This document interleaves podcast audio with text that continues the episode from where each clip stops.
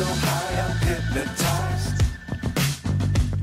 What's up is down, what's left is right. Chasing stars and holding you. I can't see the end, but we'll see it through.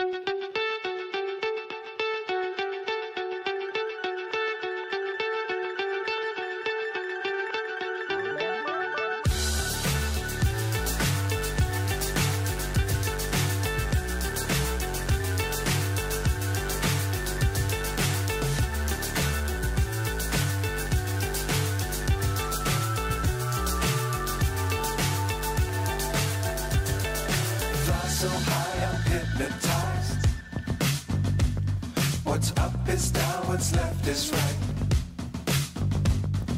Chasing stars and holding you. I can't see the end, but we'll see it through.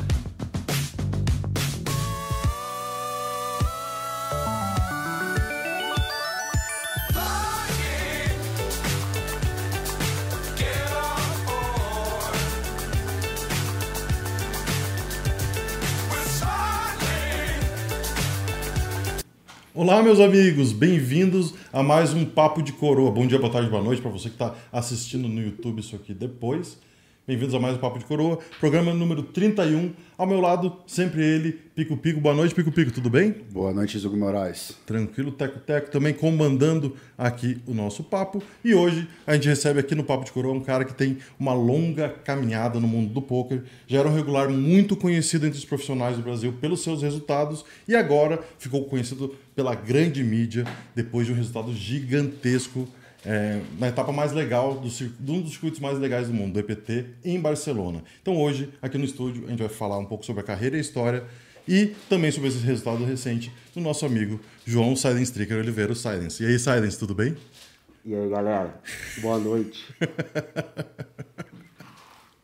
chegando na área, já chegando devidamente trajado com a minha máscara, que me deu tanta alegria em Barcelona meu elefantinho da sorte também. Ele infelizmente quebrou a tromba dele na, na viagem, mas. Você perdeu a tromba? Não, eu não. O elefantinho. Não, não. eu não. Ai, que papo é esse?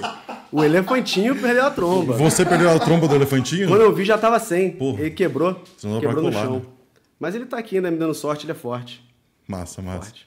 Então, antes de começar esse bate-papo, vamos rodar a vinheta. Pico, pico, roda a vinheta.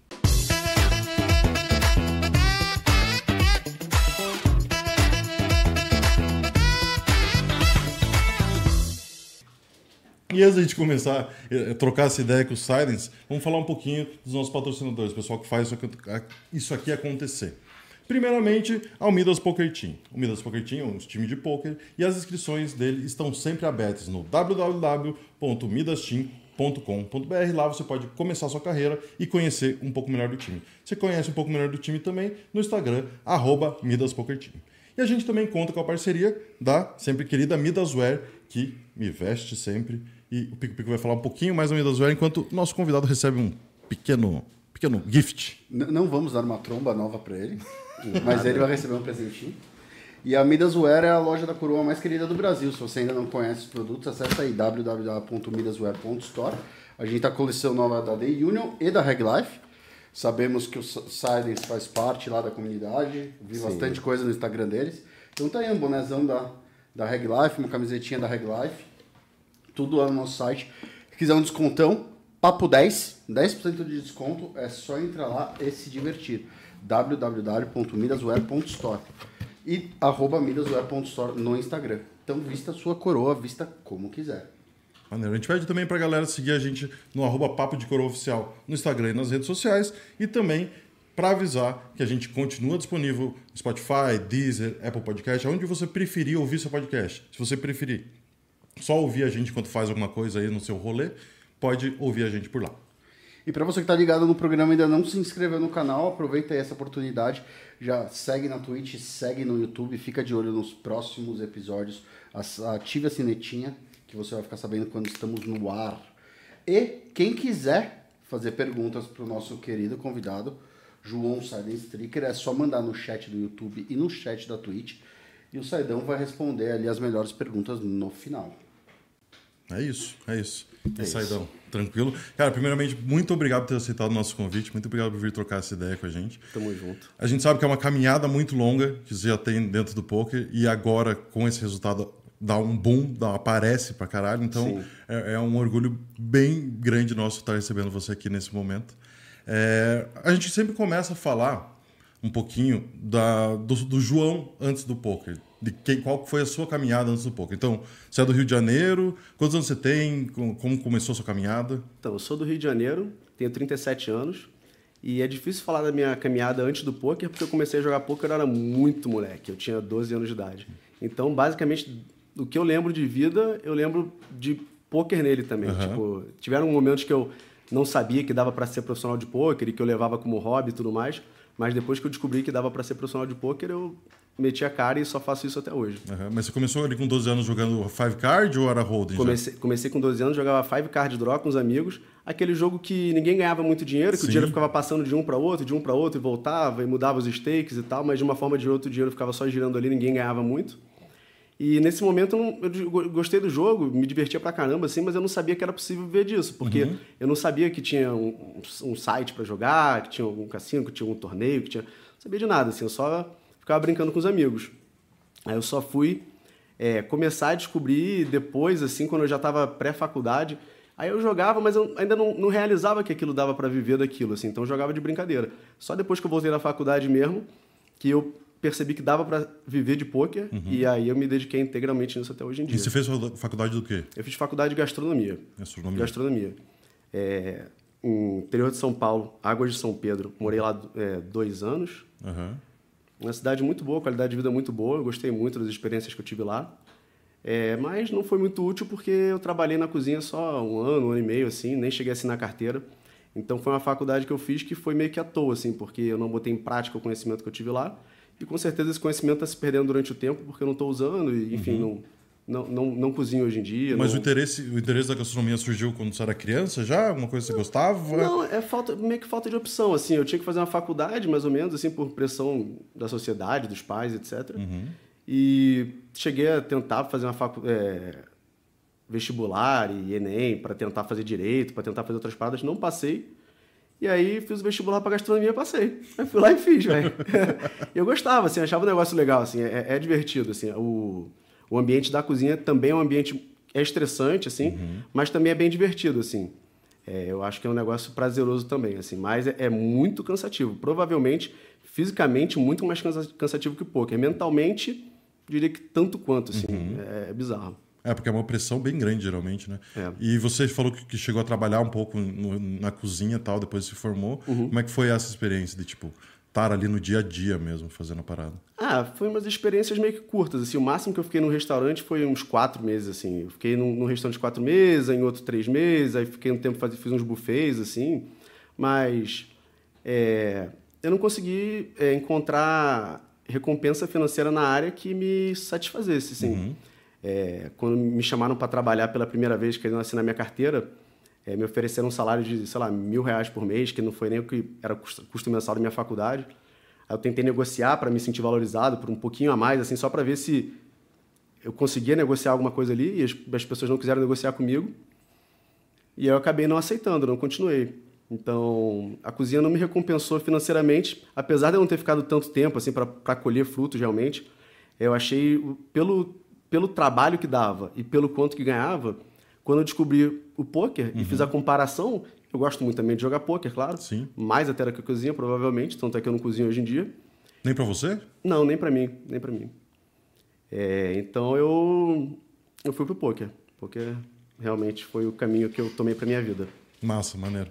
É, e aí, depois da faculdade ali, você falou do, do poker que já conhecia, já tinha um contato. Nesse primeiro... Que ano que a gente tá falando, mais ou menos? 2009 foi quando eu decidi que eu ia virar profissional de poker. Eu não me considero que eu era profissional naquele período, até porque eu fazia coisas completamente absurdas, irresponsáveis em critério de, de bankroll, de, de, é, de como é que se diz? É, Controle de. Uhum. Controle de banca, exatamente.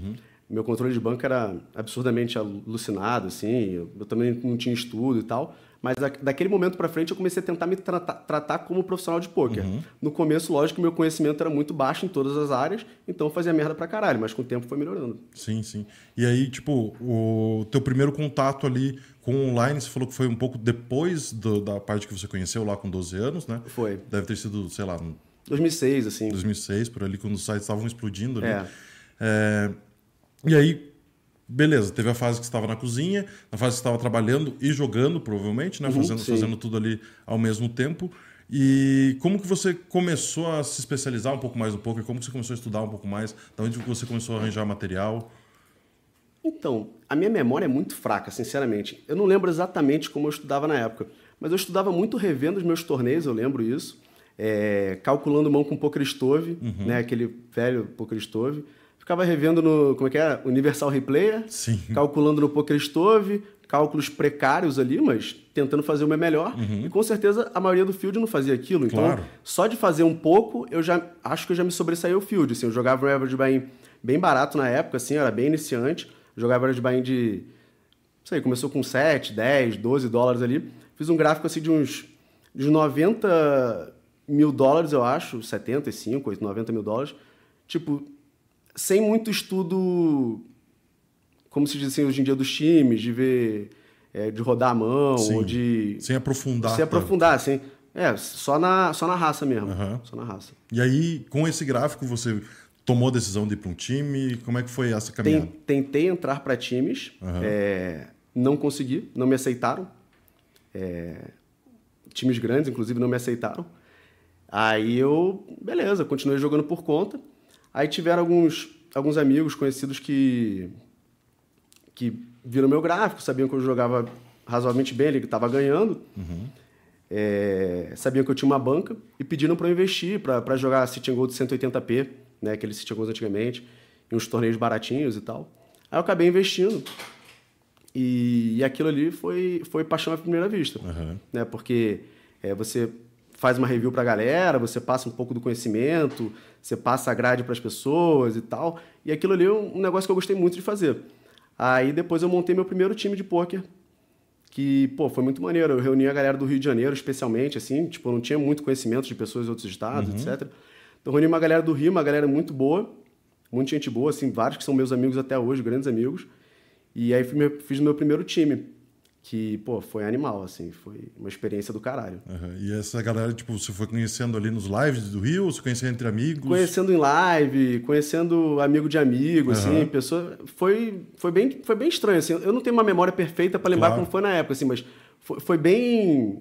bem low, assim, bem indo um por um, assim. Começou com, com um e aí depois eu tava com uns, uns 13 jogadores jogando para mim. Aham. E o gráfico do time ficou muito bom, então aquilo ali deu um, deu um gás para continuar o E trajeto. era tudo com a tua banca? Você, você É, colocava no era, time? Era. Não teve sócio, nada? Foi só Não, no primeiro não, no primeiro fui eu sozinho. massa. E vamos continuar, vamos continuar nessa, nessa pegada. Aí, tipo, o time foi andando e você... Qual foi o rumo que tomou depois ali? Então, depois, o- um amigo meu, o Hélio, que hoje em dia é meu head coach, ele tinha um time com outro amigo dele e o time se desfez. É, e a gente tinha um contato ali por, por, por Skype, trocava ideia, grupo de brasileiro, de pôquer. Não, não sei exatamente. Acho que talvez, tal, talvez tenha sido o Nuke que me apresentou ele, eu não sei, mas a galera ali do poker eu conheci o Hélio e aí ele me convidou para fazer um time, que o time dele estava se desfazendo. A gente juntou e fez um outro time, o Copo, Copo de Neve, de Neve, que durou uns dois anos. Durou uns dois anos. E também teve um- uma história muito bonita, um gráfico muito bonito. Formamos diversos jogadores. É um time que, por mais que tenha durado só dois anos na história, é, e muito tempo atrás, muitos jogadores hoje em dia ainda estão ligados assim do que aconteceu, porque foi, foram dois anos ali que a gente era um time Sim, era um top time conhecido. É, né? exatamente. Na época, bem do começo do Midas, eu lembro que o Copo de Neve tava ali e a gente já se, se batia nas mesas ali, Sim, já, sim. já, já rolava.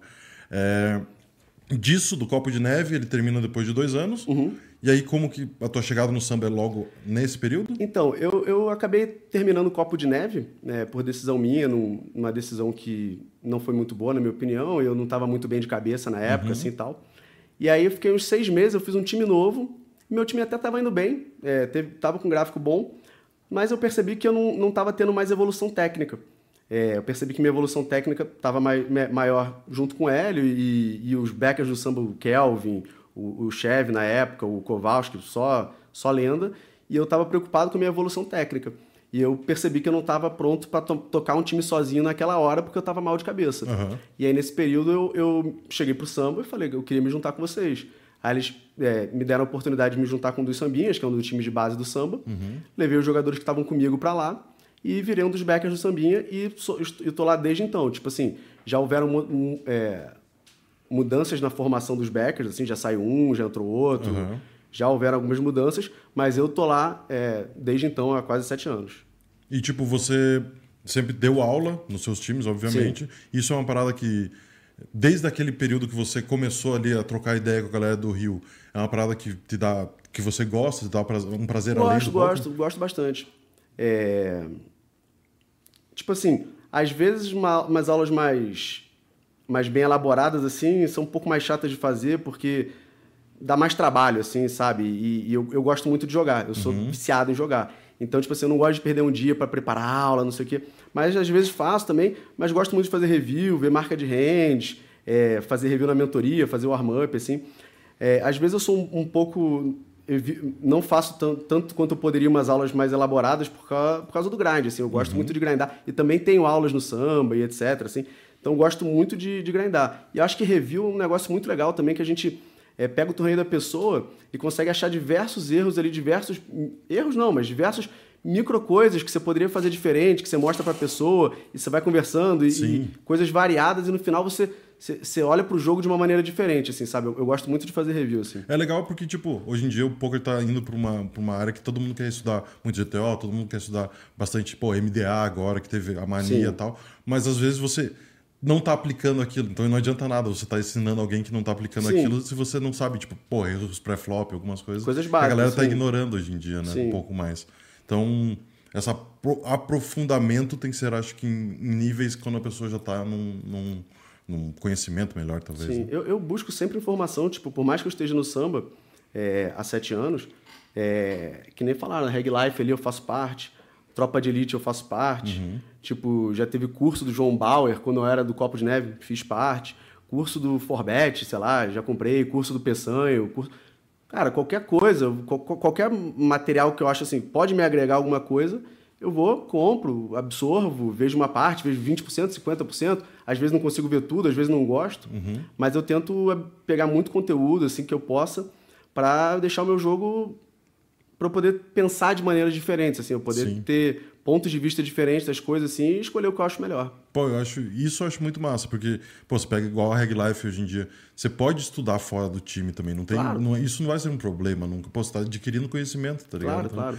E tipo, a galera, pô, paga um, sei lá, pega um curso de um BNCB da vida de alguém e vai lá e compra normalmente, mas, pô, tá tendo material bom aqui também, a galera tem que começar a se ligar nisso, né? Sim. Sim, tem bastante coisa no Brasil. É. E falando um pouquinho dessa tua chegada no samba, é, você chega como instrutor, você traz toda a estrutura do seu time Uhum. e aí você assume uma parte da sociedade do, do, do, do, do sambinha. Do sambinha, sim. Aham, que É. tipo é separado? É, é, que separado. É uma, é uma divisão de base do samba. Uhum. Tem o samba principal, aí tem alguns sambinhas, e aí lá embaixo a gente tem um pagodinho que foi criado há menos tempo. Eu tenho um dos sambinhas ali, sou sócio de um dos sambinhas. Do Resenha, é, né? Do Resenha, do Samba Resenha. Hoje em dia o nome é Samba Resenha. Antigamente era Roots, antigamente era. Antes era só Sambinha, já passaram por vários períodos, vários nomes. Aí hoje em dia estamos com Samba Uhum. E Resenha. o lá. pagodinho alimenta os jogadores pro sambinha e aí Sim, o sam- é, é uma das formas de alimentar os jogadores pro, pro sambinha é o pagodinho, mas também tem a, a seleção, entrada né? direta. Que, é, tem a entrada direto, claro. Massa, massa.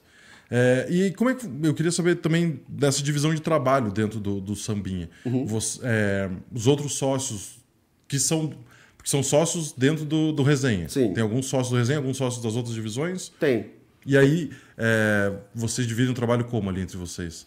Ah, Todo mundo tipo, faz meio que tudo? Não, não. Tipo assim, cada um faz as coisas que faz melhor, assim, né? Tipo, a gente tem uma pessoa que faz mais a parte de, de planilha, né? Que, tipo assim, de planilha, de copiar, colar as grades, Aham. eventualmente, coisas assim. Que é o Osmar. O Osmar faz a parte mais administrativa, de, de coisas assim, de acertar pool, né? Coisas Claro, assim. claro. Aí o resto cuida da aula, cuida da mentoria, né? Faz reuniões para decidir as coisas, fica de olho nos gráficos das- dos, dos caras, para sempre estar ajustando a grade. A gente faz move up e move down é, regularmente, assim, de 15 em 15 dias, assim, Uhum. às vezes, porque a gente é, tenta botar o jogador para fazer o máximo de dinheiro possível. Assim, às vezes, se você acha que o cara tá indo mal, ele tá doando, não sei o quê, o que, que eu vou fazer? Eu vou ficar olhando o cara perder dinheiro para daqui a pouco ele tá num make-up gigantesco e ter que buscar isso? Não, vou falar com o cara, peraí, passa a sua pasta do grind, vamos rever tua pasta toda, vamos ver os erros que a gente vai encontrar aqui. Se eu achar erros muito crassos, pô, vamos descer essa grade, ver esse vídeo, esse vídeo, esse vídeo, manda o resumo, tenta ajustar o jogo do cara pro cara não perder tempo. Porque se o cara tiver uma downswing muito grande e ele não tá enxergando isso, ele tá lá só jogando e clicando, isso ali pode atrasar às vezes anos dele, tá ligado? Sim, e sim. se você tem alguém que tá olhando, prestando atenção, é, sempre atento ali para ajudar, é, o cara tá sempre na, na grade correta, o cara tá sempre na pegada correta, o cara não tá cometendo erros absurdos, assim. Sim. É uma questão de responsabilidade nossa como backer, né? Uhum. Claro. Ter, ter esse, esse olhar. Acho também que uma parada que eu ia te perguntar é que, tipo, o jogador, principalmente na, na fase inicial ou nos primeiros anos ali, o ego conta muito ainda ali. E, tipo, você tem, tem, tem que ter um tato bem grande para lidar com esses move downs, igual você falou, geralmente. Como que você se formou nisso? Como que você eh, acha que o teu jeito de lidar com isso, como é que foi, foi se construindo nesse Mas isso tempo? quando, quando eu tenho. Pra eu, você, pra você falar com o jogador. Pra eu falar com o jogador? É. Ah, cara, tipo assim, antigamente eu acho que eu, como backer, assim, de uma forma geral, eu era pior, assim, lógico, a experiência vai melhorando a gente. Eu, eu acho que eu era um pouco rude, assim, e, e talvez sem não pensava tão bem no sentimento das pessoas, assim. Uhum. E a gente sabe que o sentimento das pessoas é uma parte muito importante, assim. Então, saber falar com a pessoa, saber explicar para ela. Se ela ficar com alguma dúvida, você, pô, às vezes entra no áudio com ela, explica para ela, mostra Uhum. teu gráfico, mostra que você também teve move up, mostra que você também teve move down, mostra como é que, como é, que é a realidade, a variância e tudo mais. Explicar bem pra pessoa, pra pessoa entender e, e não, não achar que é um negócio pessoal, não achar que é um negócio porque não vai com a cara ou, Uhum. Ou qualquer coisa assim, que às vezes as pessoas podem entrar numa noia e, e- e virar uma bola de neve, né? Massa, massa, massa. É, e eu, eu tenho certeza que tem muita gente que está aqui na audiência porque, por causa do, do, do Barcelona, por causa do resultado live, mas a gente sabe que, tipo, toda a sua carreira foi construída principalmente no online. Sim. Foi toda. passou por ali. Sim. É, eu tava dando uma olhadinha no- nos seus resultados, gráficos e tal. É, ano passado você teve a oportunidade de cravar um Sunday Million. Um dia antes do meu aniversário. Caralho, Quando que virou, presente. virou a noite, era meu aniversário, assim, eu cravei o Sunday eu, caralho, que loucura, Que velho. delícia. Não, e você tinha, eu tinha feito um quarto lugar nele em 2016. Sim. Que eu lembro também, por já estar jogando na época. é, E, cara, é um torneio especial, querendo ou não. Tipo, hoje em dia, óbvio, não é o torneio que mais paga, não é o torneio. Sim. Mas tem um, tem um gosto especial de cravar ele, né? Claro. Mais um dia antes do aniversário. Claro, claro. O Sunday é um torneio que foi marcante pra mim. Inclusive, eu fiz uma tatuagem em homenagem a ele. Essa tatuagem aqui, quando eu cravei, não sei se dá pra ver muito bem aqui. Dá pra ver, dá Tá escrito Mustang preto aqui em letras góticas aqui. Porque é uma música que eu tava escutando no repeat quando eu cravei. A música do, de um artista chamado Teto, que eu gosto, assim. E aí eu tava escutando no repeat enquanto eu jogava, e no dia seguinte eu falei, mandar um Mustang preto no braço. E o Mustang preto, na minha, na minha visão ali, era o lobby, porque eu uso o lobby do- dos sites, eu uso preto. Então Mustang preto, na minha, na minha analogia ali, era o lobby preto do torneio. Aí eu bo- boto esse Mustang preto na minha garagem, manda pra mim o Sunday Emilio. essa, essa é o real sentido dessa música pra mim. Massa. E como é que, cara, conta um pouco mais. é, você sentiu alguma coisa mais ali nessa reta? Porque foi seu big hit até aquele momento, pelo que eu, que eu, Sim, que eu vi. sim. É, como que foi, tipo, o sentimento ali na FT? Você meio que crushou todo mundo, pelo que eu lembro. É, eu, eu, eu, eu não, eu- a minha memória é muito fraca, assim, mas eu lembro que o Vitão tava transmitindo e do Five Handed pra frente eu matei todo mundo muito rápido, foi muito rápido mesmo. O, o do Nine Handed até o Six Handed demorou alguma coisa, mas eu lembro que do Five Handed pra frente foi matei um atrás do outro, em sequencial. Pô, foi muito bom, cara, foi, foi absurdo, assim, é... Ganhar torneio é uma das melhores coisas do mundo, assim, tipo, é, uma emoção que é viciante, assim, é um negócio que queria poder fazer todo dia, assim. Mas, lógico que não em torneios pequenos, em torneios com field grande, em torneios com garantido alto, porque é onde a emoção fica mais legal, onde é mais divertido, né? Eu não, não, não acho legal ficar jogando assim, torneio de 100 pessoas só para cravar, assim. Eventualmente até jogo um ou outro, assim, para encaixar ali pro final de grind e tal. Mas cravar torneio, torneio de field grande, assim, tipo um Sunday Million... Pô, o que eu tô engasgado é o Global Million. O Global Million é o que tá me devendo O, o de 150 ou de 50? o de 50. O de 50. Esse aí tá me devendo. Ele, ele é o torneio que provavelmente foi o torneio que mais me pagou até hoje, individualmente. Aham. Mas mesmo assim ele tá me devendo muito. Mas fez muita reta dele já? Porra, já fiz muita reta dele, eu já fiz três final tables, caí em terceiro duas vezes, em sétimo uma vez, já caí em décimo nono, já caí em... Teve, a última que eu caí, eu caí em vigésimo sétimo, é, num- numa mão que era um pote, assim, que quando tava four-handed do torneio ainda dava pra jogar o torneio. O pote que eu perdi era 27 left, Aham. e o neguinho tava no four-handed jogando com aquela stack suave, tá ligado? E o bagulho pagava 170 mil. Foi, foi uma semana antes do 525 que eu cravei esse ano. Teve o 525 que eu cravei. Uma semana antes eu, eu travetei 170k, aí fiquei frustradão, assim, fiquei boladão. Até porque o Global Million é um torneio que eu já prometi pros meus backers que eu vou cravar ele ainda. Ainda não consegui cumprir. E. Cara, como tipo, é um torneio de 20 mil entradas, né? Como que É. você já tem tanta, tanta reta assim, é bizarro? Cara, porque o field é muito fácil. O field é muito fácil. E eu não esquipo uma semana. Eu jogo até passar. Pô, tem vezes que eu passo no primeiro tiro, tem vezes que eu passo no segundo, tem vezes que eu passo no terceiro, tem vezes que eu passo no vigésimo. Não são muitas vezes que eu jogo até o vigésimo. Sim. Mas eu passo toda semana, isso eu te garanto. Toda semana eu passo. Por exemplo, essa semana eu não grindei nenhum dia de abrir nove telas, etc. Eu joguei ele enquanto eu tava fazendo uma live na Twitch, uma telinha ou outra, assim e tal. Ontem eu joguei um pouquinho e eu passei no Global Millions. Já tá garantido para domingo. É, já, tá garantido. já tem- Tô- E foi no primeiro tiro essa semana, então o ROI Que foi bom. sonho, Toda sonho. semana eu jogo. Cara, o Global Million é o torneio que ainda vai me pagar. Não, e outra, se você já fez dois terceiro colocado nele, você pode jogar 20 tiros toda semana, né? Porque vai estar empatando. Não, ali. é, é muito bom, o torneio é sensacional. Toda semana você tá lá, o field é muito soft. Se tiver paciência, souber manejar short stack ali, é muito bom, velho, é muito bom. Massa, massa. Eu também queria falar de uma. Você ganhou uma Winter Series. Winter Series? Winter Series. É, esse Winter Series. 2018, acho. Sim, sim. Fez HU do Scoop logo depois, inclusive, Sim. do, do 22.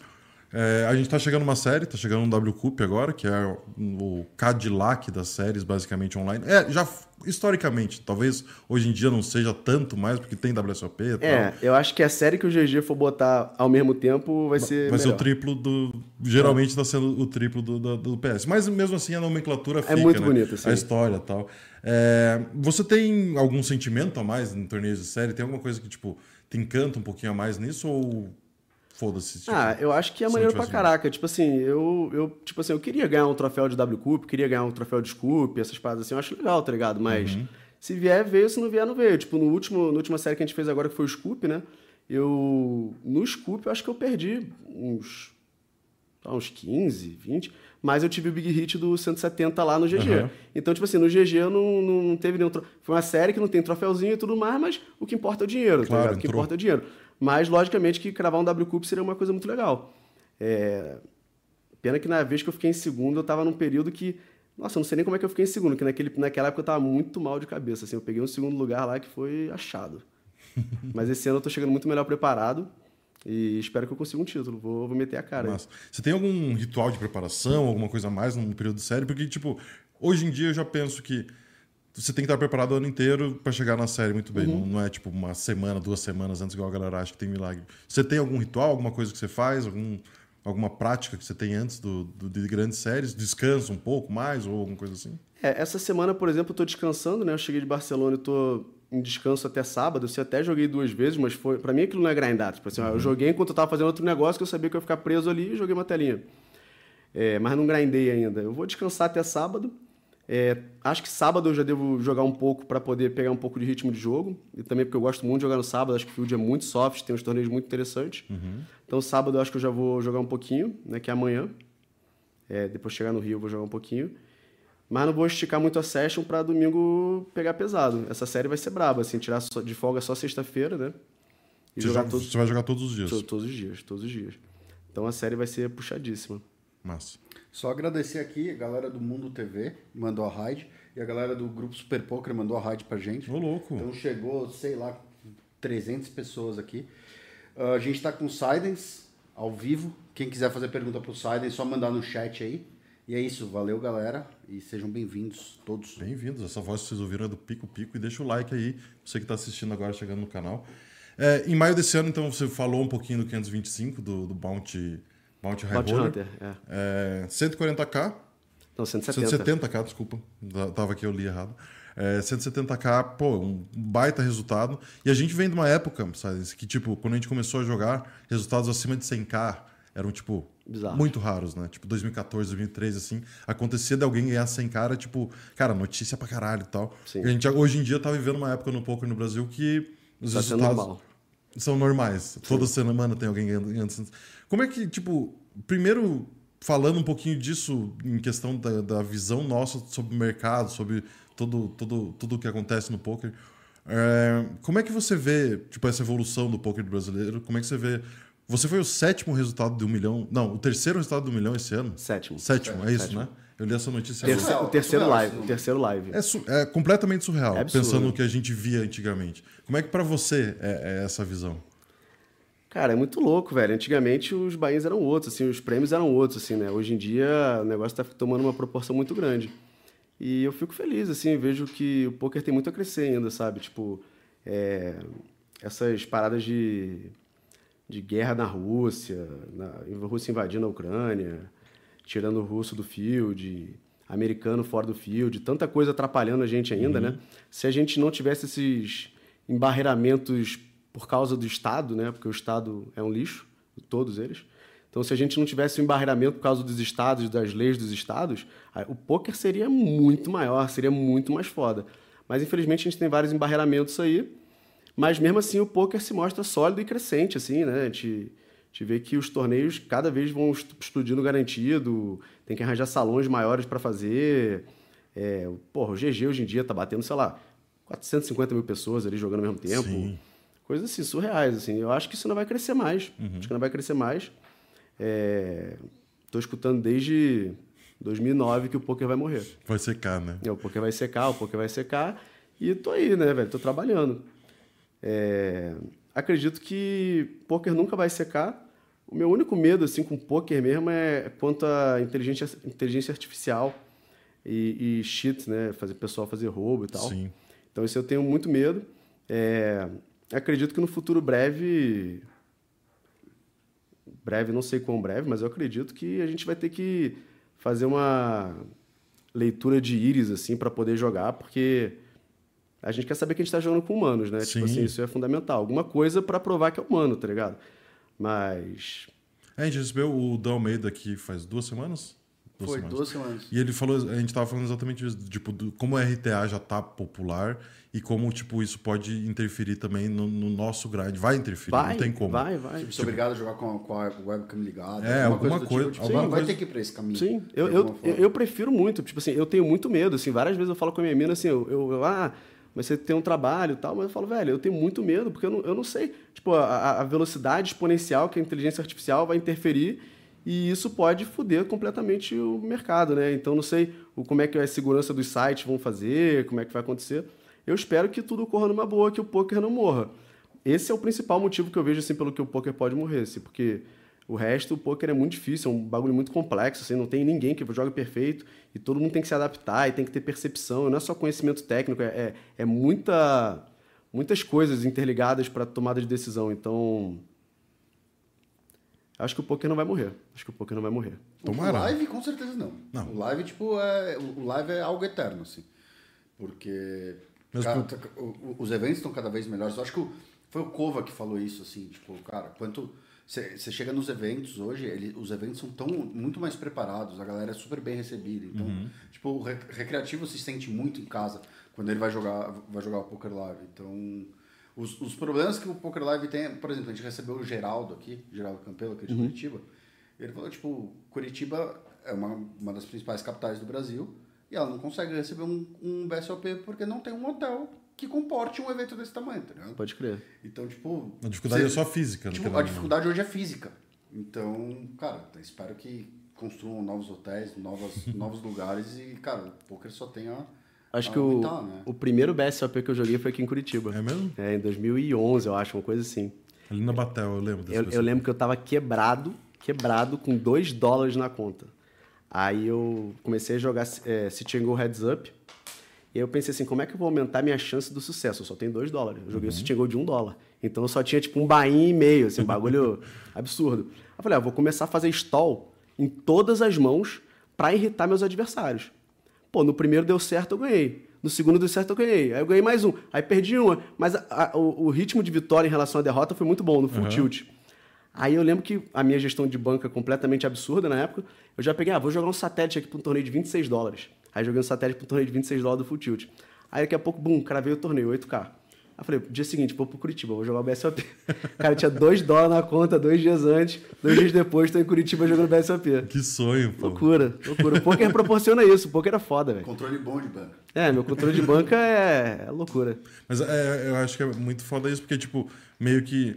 A gente, como profissional, obviamente que pensa em controle de banca, mas o, o- um cara amador não precisa necessariamente pensar. É, ele tem que se divertir, ele tem que jogar só. É, no Então, começo não fazia a menor ideia, assim. Eu lembro que já teve vez de eu chegar em casa, ter 1.500 dólares na banca, entrar lá no 27,50, no 55, no 62 e no 1.050.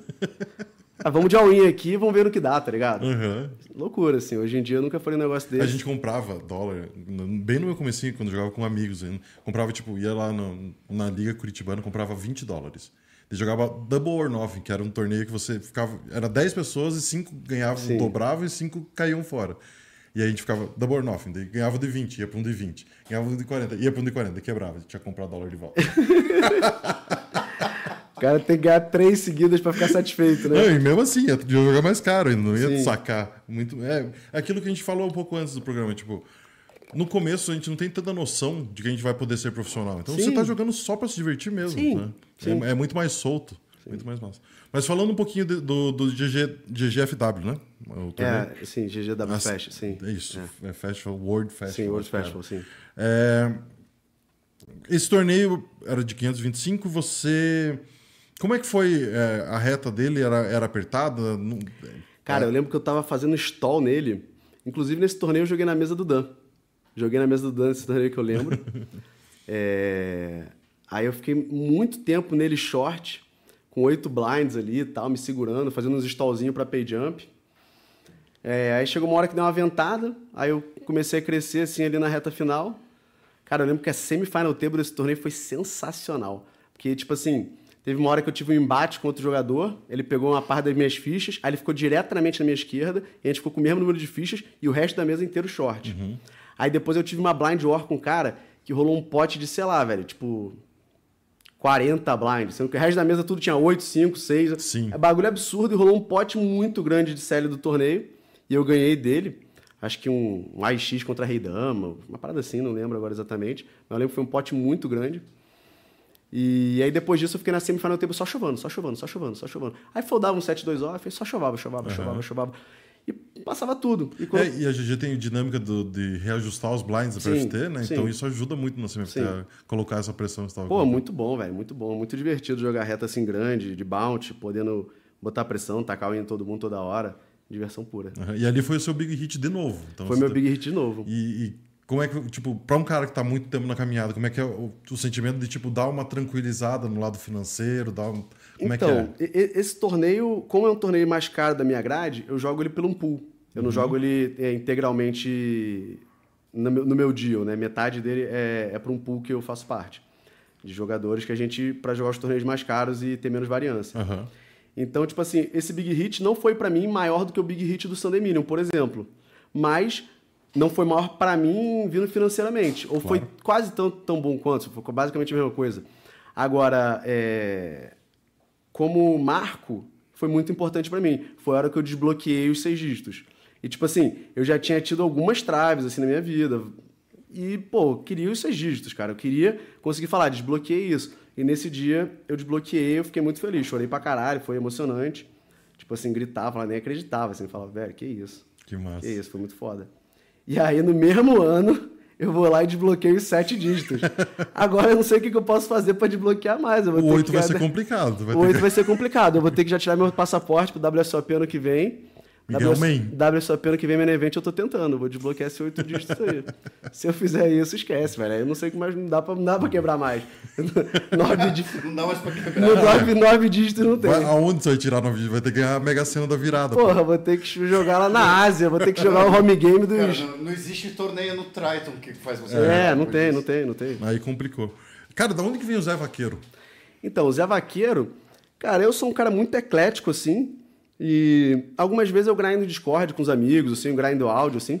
Não com muita gente, assim, tento jogar com um amigo ou dois, assim, num silêncio razoável, às vezes escutando uma música. Uhum. Às vezes rola um spot que eu, eu separo, assim, mando pra ele e falo, o que, que você acha dessa jogada aqui que eu fiz? Enfim, e, e vice-versa, assim, sabe? E aí, no Discord, um dia o pessoal começou a botar Zé Vaqueiro, Zé Vaqueiro. E eu falei assim, caraca, Zé Vaqueiro é muito bom. Gostei muito do som. Aí, pô, falei, a música é muito boa mesmo, o cara tem uma vibe muito boa e tal. Aí eu falei, ah, vou botar no meu nick, Zé Vaqueiro. E aí, desde então, quando eu tô nas retas do GG, eu sempre boto o Zé Vaqueiro pra tocar, boto playlist Zé Vaqueiro e tal, dá uma vibe muito boa. Eu acho que o cara é, é muito bom. Eu não, na verdade, eu não conheço. Eu perguntei exatamente porque, tipo, não sabia de onde vinha a Então, palavra Zé Vaqueiro. Zé Vaqueiro é um artista aí, um cara do piseiro.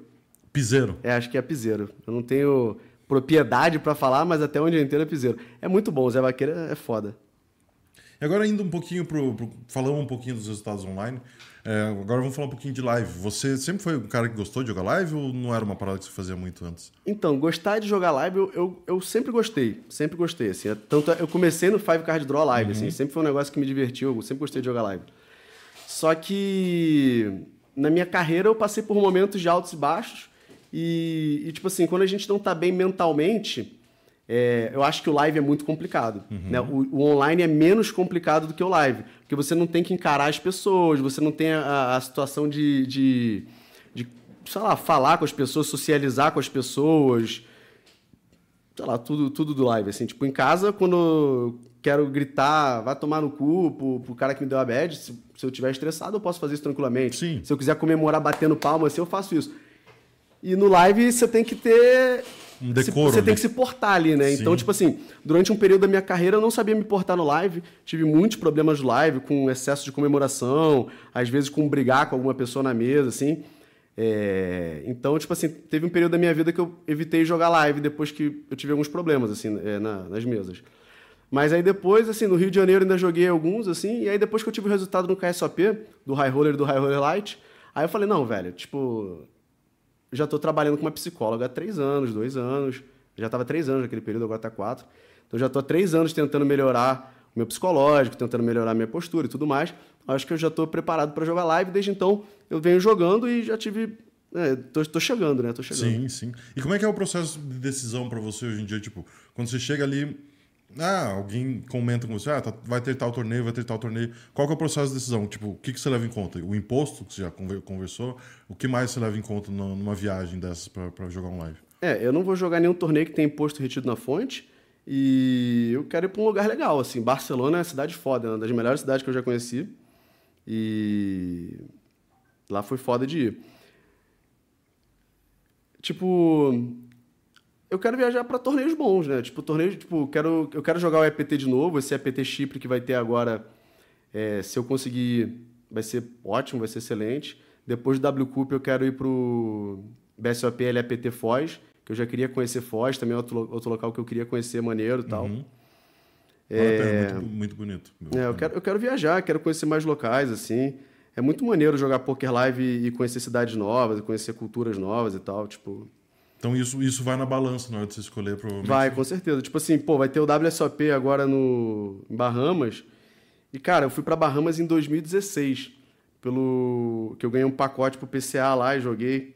Joguei o torneio mais caro da minha vida até hoje, um torneio de 10 mil dólares. Cara, fiz uma merda lá monstruosa. Vomitei o meu torneio. Saí de lá querendo me matar, pensando, caralho, eu sou idiota, totalmente mal preparado psicologicamente. Falei, caralho. Mas eu falei assim, cara, esse local aqui é muito foda. Assim, eu fiquei lá no Atlantis, lá, fiquei no. Porra, aquele resort é muito foda, velho. Aí eu falei, eu quero voltar pra cá, quero voltar pra cá. E no ano seguinte não rolou, aí depois fui empurrando com a barriga. Aí é uma viagem muito cara, etc. Mas, pô, esse ano eu vou tentar pegar uns satélites aí pra esse. ver se eu pego um satélite pro WSOP. Porque eu queria muito ir lá jogar esse WSOP, queria muito ir pro Atlântico Novo, fazer uma viagem com a minha mina e passar uns dias por lá. Lá é um lugar muito maneiro, velho. Eu gostei bastante de ir pra lá. Aham, massa. É, você comentou aí no- no- na tua fala do, do KSOP do ano passado, que em uma etapa você perdeu o HU do, do High Roller Light. É, eu perdi o HU do High Roller Light, sendo que no HU do High Roller Light o... eu não fiz deal com o recreativo e acabei tomando a bad e perdi. Aí no HU do High Roller de 8K, eu fiz o deal porque era um reg, e aí eu falei, ah, velho, não vou perder o teu HU. Cara, eu amassei ele no HU, que eu lembro. Cara, gente boa, só falava, mas eu lembro que eu ganhei todas as mãos. Também teve runado e tudo mais, Claro. mas eu lembro que só veio o pote pra mim um atrás do outro. Eu falei, caralho, velho, quando eu não, fa... quando eu não faço o deal, eu perco. Quando eu faço, eu ganho. Que putaria, velho. É o karma, pô. É o É karma do foda. Deus, é foda. Mas, cara, pô, etapa dourada em casa, os dois resultados, como é que foi, é, como é que foi esse, esse evento pra você? De tipo, é uma decisão mais fácil só pegar o carro e jogar também, foi, né? foi muito maneiro. Tipo assim, esse evento, é, logo antes desse evento, eu estava passando pela minha atual segunda maior downswing da minha carreira. Não, da, tava passando pela minha maior. Desculpa, eu falei errado. A minha segunda maior foi 50k e a minha maior foi 70k. Eu estava passando pela minha maior downswing na carreira, estava há 12 meses sem ganhar tipo assim, desesperançoso totalmente com live. Nunca foi um negócio que eu achava que eu tinha muita esperança de que ia dar certo, por, por todo o meu histórico lá, que eu, tive, que eu comentei, que eu Uhum. não, não performava bem. E aí fui lá jogar o KSOP, despretensioso. Aí joguei o High Roller Light, consegui ficar em segundo lugar lá contra o Recreativo, como eu falei, não fiz o deal. Aí depois joguei o High Roller de 8K. E esse High Roller de 8K tem uma história interessante. Eu joguei ele pela primeira vez, aí caí. Aí joguei ele pela segunda vez. Aí na hora que eu tava jogando ele pela segunda vez, faltava um pouco pro break. E tinha a namorada de algum amigo que tava no bar da piscina. E a gente já tava pedindo ela para adiantar os pedidos, pra gente não perder muito tempo do nosso break e já chegar lá a comida já tá na mesa. Aí eu pedi pra ela pedir uma pizza vegana pra mim, na época eu ainda era vegano, hoje em dia eu não sou mais. E e aí eu caí do torneio. Aí eu pensei, pô, que bosta, velho. Agora eu tenho três opções. Uma, eu largo essa pizza aí e vou pra casa puto. Outra, eu vou comer pizza com a galera puto, todo mundo feliz que tá no torneio, e eu lá queimadaço comendo a pizza. E três, eu reentro no torneio de novo e vou comer minha pizza, velho. Aí eu falei, porra, é essa? Aí fui, fui lá, me registrei de novo no torneio, comi minha pizza e cravei o torneio. E tipo assim, graças a essa pizza eu cravei o torneio, porque se não tivesse essa pizza eu não ia dar, dar o terceiro tiro não, porque eu já saí do segundo meio que assim, ah, pô, que merda, velho. Tipo, torneio é 8K, tá ligado? Torneio 8K, e eu não sou muito do live. Então, tipo assim, foi uma pizza que me rendeu uma grana, velho. Que uma massa. pizza bem boa. Cara, você comentou do veganismo, você foi quanto tempo vegano? Quatro anos. Fiquei quatro anos vegano. Aí Natal passado desandou a parada e desde então não consegui retomar. E eu até acho os propósitos muito maneiro. Às vezes eu reflito sobre essas paradas e, e- e penso que é maneiro e tal, mas no momento não tô conseguindo. Mas mesmo, tipo, não sendo vegano e tendo sido vegano, você provavelmente tem uma consciência de consumo em alguma coisa que você ainda leva hoje em dia. Mais ou menos, cara. Tipo assim, quando eu voltei a comer carne, quando eu voltei a comer coisas de animais, assim, eu tenho comido muito dificilmente comida vegetariana, assim. Tá sendo bem mais raro, assim. Tipo, eu tô comendo bastante carne, assim. Tá sendo bem... Uma alimentação não, não balanceada, assim. Aham. Eu até gosto de salada, assim. Tem um restaurante que eu descobri lá no Rap, no, no Rap lá no, pra pedir no Rio. Tem um restaurante que eu peço as saladas muito boas, assim, mas... Mas, no geral, assim, eu como muito hambúrguer, como muita besteira. Minha alimentação não, não tá muito legal, não. Mas, e, e a decisão, quando você se tornou vegano, foi uma parada ideológica? Foi uma parada consciência? Foi Como- por causa dos animais, né? Foi por causa dos animais, assim, tipo assim, vendo o filme dos, de como os animais são abatidos, etc, né? Que não tem abate humanizado. Então, tipo assim, é um negócio que me deixa reflexivo, reflexivo até hoje. Eu acredito que em algum momento eu vou voltar a ser vegano. Acho que tá voltando é criar vergonha na cara pra, pra voltar mesmo. Mas só que no momento é o que tá sendo. né? Não tem como eu... Eu, eu, eu, sei o que, que eu acho bem bom, o que, que eu acho ideal. Assim, no momento eu não estou conseguindo aplicar, assim como exercícios físicos também, eu estou bem sedentário e tal. Mas um dia eu acho que eu vou voltar pro veganismo ainda. Massa, maneiro, maneiro. Voltando a falar dessas duas retinhas que você fez aí, é, teve um gostinho a mais por ser ali do Rio? Tinha uma galera de teus amigos off-poker que tava ali na- no rail? Ou tinha, tipo, mais uns conhecidos? Como é que foi? só a galera do poker que tava lá mesmo, meus amigos off poker nem colaram lá, assim. É, hoje em dia, inclusive, tipo assim, é, sei lá, 90 e poucos por cento dos meus amigos são poker, assim, É, tipo, acaba que... É, eu tenho alguns amigos assim de infância ali, até que encontrei um deles ontem, o Caio, tem, tem alguns outros amigos assim que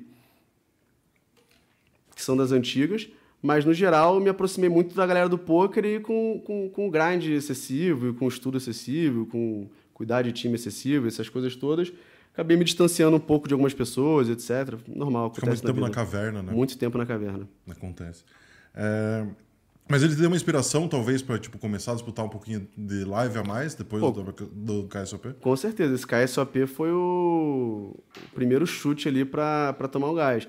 Aí depois eu lembro que eu joguei um high roller do BSOP, que também foi ali no Rio. Foi num hotel um pouco mais longe, não lembro qual é o nome do hotel. Que eu joguei um high roller que eu peguei em Money, que eu lembro que eu errei uma mão besta, besta, faltando umas 20 pessoas, velho. Nossa, eu, eu errei uma mão que eu não vi que eu tinha trinca. Eu trinquei, aí eu dei check, eu não vi que eu tinha trinca. Eu falei, caralho, eu tenho a trinca. Cara, eu errei uma mão que eu falei assim, caralho, muito amador, tá ligado? Eu, eu, era- eu era- eu me precipitava muito live, eu jogava muito rápido e tal. E hoje em dia eu tô tentando jogar mais devagar, assim. E mesmo eu tentando jogar mais devagar, pô, meus backers não cansam de falar, joga mais devagar, joga mais calmo. Tipo, lá na reta do, do, do EPT, ouvi muito o Kelvin falar, cara, respira, joga mais devagar, tenta não, não dar insta e tal. Porque eu sou um cara meio impulsivo, assim, então é, é difícil, assim. Eu jogando online, antigamente eu mal gastava time bank, jogava 10, 12 meses, assim, sem nem gastar time bank, tac, tac, tac, tac. Hoje em dia não, hoje em dia meu time bank já é um pouco melhor usado, assim, mas é, é difícil, assim, eu sou um cara um pouco impulsivo. Esse é um negócio que eu tento me controlar bastante. Massa, massa. A gente chegou agora, então, no assunto dele, do EPT Barcelona aqui. Uma galera daqui pra ver, com certeza. É, O que, que faz a etapa de Barcelona ser tão especial? E sempre foi uma etapa que todo mundo sempre falou muito bem, sempre falou. O que, que faz? Será que é o clima da cidade? É o, o staff? E o que, que é que soma o fator? Cara, eu não tenho certeza, mas eu acho que se pá é a maior etapa do EPT, né? De É. número de pessoas. Né? Eu não tenho certeza absoluta, mas eu acho que sim. Eu acho que por ser no verão lá na Europa, então, tipo, é um clima agradável, chama muita pessoa ali, né? É, pô, Barcelona é uma cidade muito foda.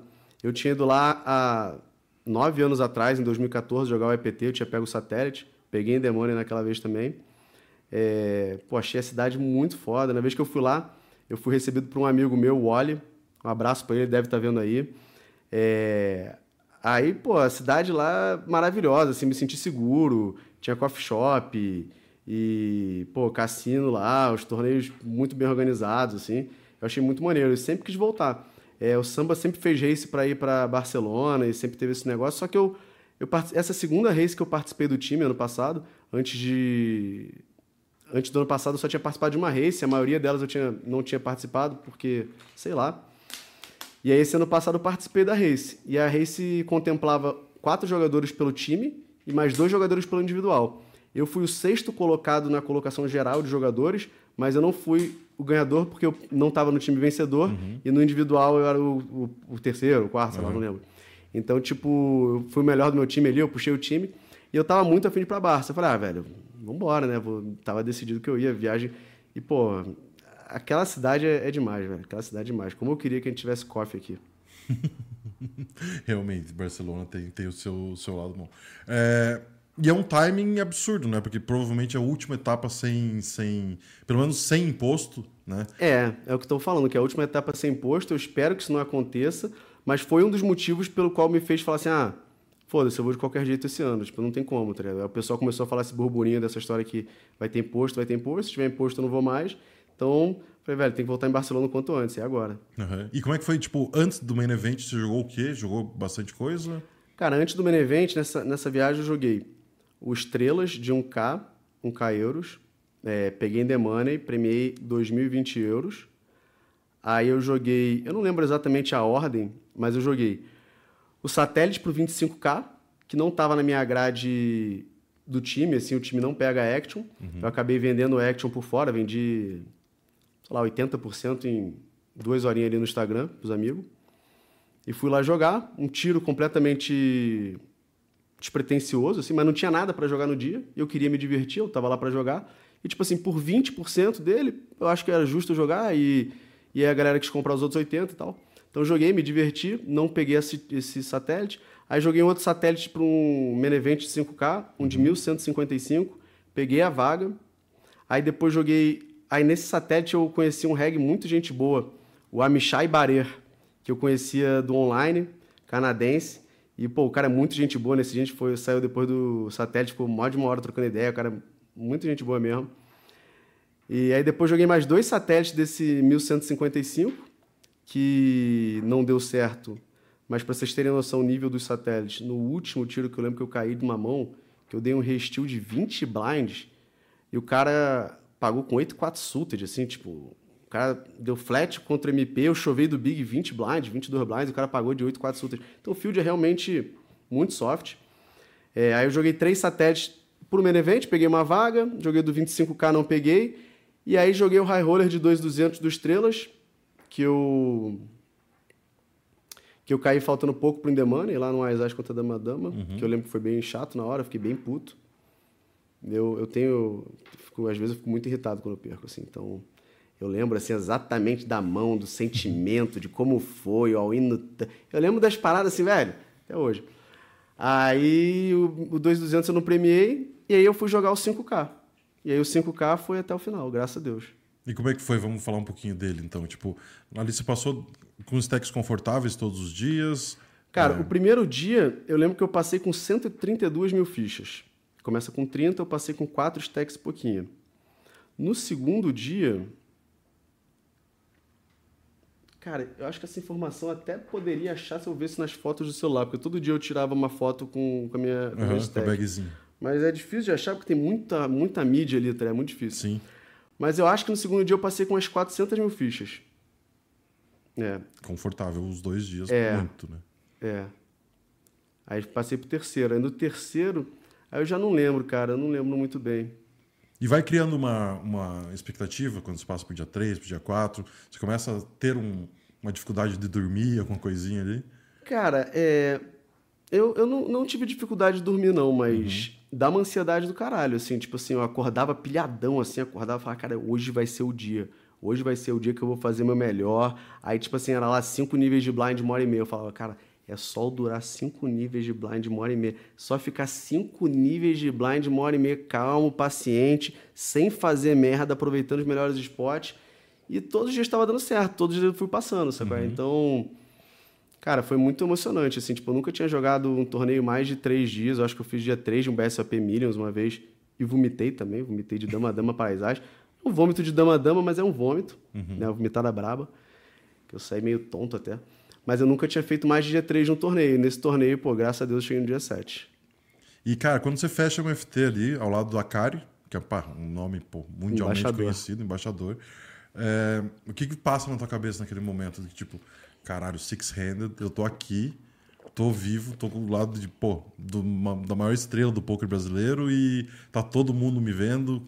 Como é que é esse sentimento? eu sabia que ia ser algo épico, sacou? Eu sabia que ia ter muita gente no Brasil assistindo por causa do Aquário, né? É, logicamente que muita, eu- muita gente que veio falar comigo falou: Ah, eu fui ver, fui, fui ver pra torcer pro e te conheci, achei do caralho. Tá? Muita gente falou isso. Então, tipo assim, eu sabia que o Aquário ia chamar gente pra caraca, brasileiro pra caraca, ia chamar mídia. E, pô, acho que foi o recorde de transmissão, se não me engano, que a galera falou ali, tipo, de 20, De 25 números, minutos, sei lá, um bagulho bizarro, assim. E, pô, o carinho da galera, a energia, bizarro, velho. Tipo assim, muita gente mesmo entrou na vibe, muita gente mesmo torceu. Aquela dama lá que bateu no River, muita gente gritou. Cara, o que eu recebi de mensagem, gritei na sala, minha mãe chegou, não sei o quê. Cara, eu recebi muita mensagem, assim, muita, muita, você não tem noção. Então, tipo assim, a energia da galera faz a diferença, tá ligado? Isso que é mais importante, assim. E, tipo, dá pra sentir isso mesmo estando distante, você consegue. Com certeza, com certeza. E tinha torcida lá, a torcida lá tava bizarra, assim. É, a galera tava. A gente tava em êxtase, o bagulho tava. É muito bom fazer reta de um torneio desse, é a coisa, as coisas mais divertidas do mundo. É, essa mão, acho que da, da dama, cara, tipo, eu, le- eu lembro que. Eu acho que foi. Foi a imagem mais clara. Eu até falei isso pra você antes. Tipo, que você estava se divertindo naquele momento. Você estava, tipo, muito tranquilo. Quando você levanta, eu acho que você começa a meio que, tipo, dançar e chamar. Parecia que você já tinha ganhado a mão. E, cara, tipo, você tinha um rei valete com um rei, tá ligado? Tipo, Não, velho, quando você bate- tava fudido, irmão. Quando bateu aquele flop, eu falei, é meu, esquece, não bateu esse flop à toa, não. É só levantar a mãozinha e chamar a galera, esquece. Não, e cara, você já, já, já dá o call falando, pessoal, vou precisar chamar, vamos precisar chamar a carta. Mas, mas eu falei, eu tenho uma mão que faz royal. mão que faz royal, mão que faz royal, é E bravo. fez quase o fez straight flush. Quase né? fez straight flush. Faltou um detalhinho. É, cara, FT, beleza. Pô, FT do maior palco do poker mundial naquele momento. Uhum. Você vai tranquilo pro dia da FT? Você, nesse dia, dá uma ansiedade maior ainda? Cara, eu acho que eu tava ansioso no começo, né? Tipo, no começo eu tava mais ansioso, mas especialmente depois que eu- da hora que eu eliminei o argentino lá no Ice Rei contra Ice 7, a partir dali eu fiquei totalmente solto, assim. Acho que até me soltei demais, né? É, eu vi muitas críticas em relação ao ter mostrado mão e etc. E em relação a essa crítica, é, eu concordo com a galera. Eu, tipo assim, eu, eu acho que eu não deveria ter mostrado todas as mãos. Ou até mesmo se mostrasse, saber um pouco melhor é, como estava a minha imagem naquele momento. Porque eu acho que, tipo assim, o último blefe que eu fiz, que eu fui muito criticado, muita gente falou merda, muita gente que não faz a menor ideia de como joga, tava lá falando como se fosse o profissional. Tipo assim, eu acho que aquele blefe é totalmente ok, sacou? É só que com a imagem que eu tava no momento, com a imagem que eu criei no momento, eu acho que não é a melhor escolha. É basicamente chamar o cara de trouxa e falar, mano, tu é trouxa mesmo, porque, tipo assim, eu tinha mostrado dois, três blefs pra ele seguido, tipo, é, é uma pressão muito grande ali, mas também foi um blefe diferente, nem todos os blefs foram iguais, alguns blefs foram, tipo assim, dos que eu mostrei pra ele, um eu dei raise no flop monotone e mostrei lá 6 e 5 de paus. No outro eu mandei três barril com terceiro par. No outro eu dei check, mandei delay, bet turn. Na outra foi tribet pot, que eu paguei float, depois ele tinha... Então, tipo assim, são situações completamente diferentes. Sim. O único blefe que rolou que foi sem blind foi aquele ali, o blefe pesado, assim, foi o, ma- o, mai- o maior blefe de todos. Infelizmente não passou. Mas é, foi emocionante, foi muito louco. Foi o blefe que eu mais estava na minha cabeça pensando: folda, folda, folda, folda, folda, folda, folda, folda. Infelizmente o viado não, não foldou, mas tudo bem, velho. Temos mais jogo. Se Deus quiser, tem EPT de stripper aí pra acontecer. Vamos lá tentar de Praga, novo. pensa aí também ou não? Hã? Praga, se tivesse pensa aí também ou não? Eu não sei, o próximo é Chipre, não vi nem qual é o próximo depois de Chipre, mas eu, eu quero ir o máximo possível. E acho que, tipo assim, eu tive uma facilidade de vender Action, né? Desse torneio que eu tava jogando, eu vendi boa parte da Action, eu swapei uma parte da Action também. É, e vendi muito fácil, muito rápido. É, acredito que para os próximos até vou conseguir ainda vender mais rápido e mais fácil, até se bobear, botar um markupzinho ali. É, eu quero disputar outras etapas, assim, é muito maneiro jogar Poker Live, tá ligado? Eu, Eu achei muito maneiro, assim, achei muito desafiador. Tô, tô muito feliz com a minha evolução no Poker Live, que eu vejo que eu tô melhorando a cada etapa. Apesar de cometendo erros, assim como eu cometi nessa etapa de Barcelona, vários, Uhum. mas eu vejo uma evolução clara, assim, porque não tem como não ver. E, e digo mais, mais, mais na parte da postura mesmo, né? mais na parte da presença ali na mesa. Uhum. E quero ir em próximas etapas de vários torneios fodas aí, quero me divertir. Maneiro. Cara, o vídeo do Rei Vala, do- da, da dama no River, narrado em espanhol, que tem no teu Instagram, se você tá de casa não viu ainda, é um negócio muito sensacional. Cara, cara. muito. A narração dos caras estão muito felizes com Porra, você. os ali, caras estão se divertindo. É, é- aquele vídeo ali vai passar uns, uns 10 anos e o EPT vai botar aquele vídeo ali, Sim, porque. das memórias, assim, né? Esquece, aquele ali eu representei. Então, e falando em representação, tipo, hoje em dia a gente já- conversou um pouco disso, tipo, o Brasil tá no topo ali, aparecendo com um monte de resultado e tal. Quando você tá no FT, depois que a Kari cai, você vira o representante brasileiro ali, você sabe que tem toda uma comunidade te acompanhando. Isso te dá. e- não só isso, você também é representante do samba, você é representante do time que você, que você veste a camisa há muito tempo. É, isso também te dá uma. Talvez.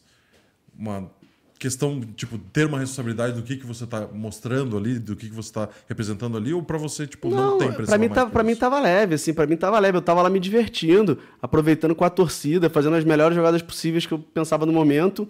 E eu tava jogando basicamente anestesiado, velho. Tipo assim, eu juro pra você, nos últimos dias ali eu tava jogando, eu dormia, mas é, às vezes dormia, acordava cedo e, e- e ficava, sei lá, a, a energia que eu tava sentindo, as emoções que eu tava sentindo no momento eram emoções muito diferentes, assim, emoções que eu nunca senti na vida, assim, o, o jeito, assim, parecia, cara, parecia que eu tava anestesiado durante dias, assim. Os três dias parecia que eu tava anestesiado, parecia que eu tava num sonho. Aí eu pensei, cara, se pá, vou, no dia seguinte aí eu vou acordar, eu vou estar numa cama de hospital, no, internado, eu vou acordar e falar, cara, isso foi um sonho, sei lá, Uhum. de tão bizarro que foi. Tipo assim, eu falei, caralho, tipo, inacreditável, assim, pra mim foi foi uma das coisas mais absurdas assim que, que, eu, já, que eu já consegui fazer, assim, tipo, é, jogando pôquer há muitos e muitos anos, assim. Tudo bem que eu não me expunha tanto, assim, a torneios como esse, assim, para fazer uma deep run como essa. Mas, porra, fazer um dia 7 é algo brabo, assim, é, é muita loucura. Cara, é muito bravo, é muito difícil. E, tipo, parece, e foi uma coisa que o Dan falou aqui também, parece que, pô, você chega lá e todo mundo que tá vendo ali, pelo menos quem tá de fora do poker, olha e fala, caralho, cara, o cara jogou sete dias, ele ganhou um milhão de, de euros, que bizarro.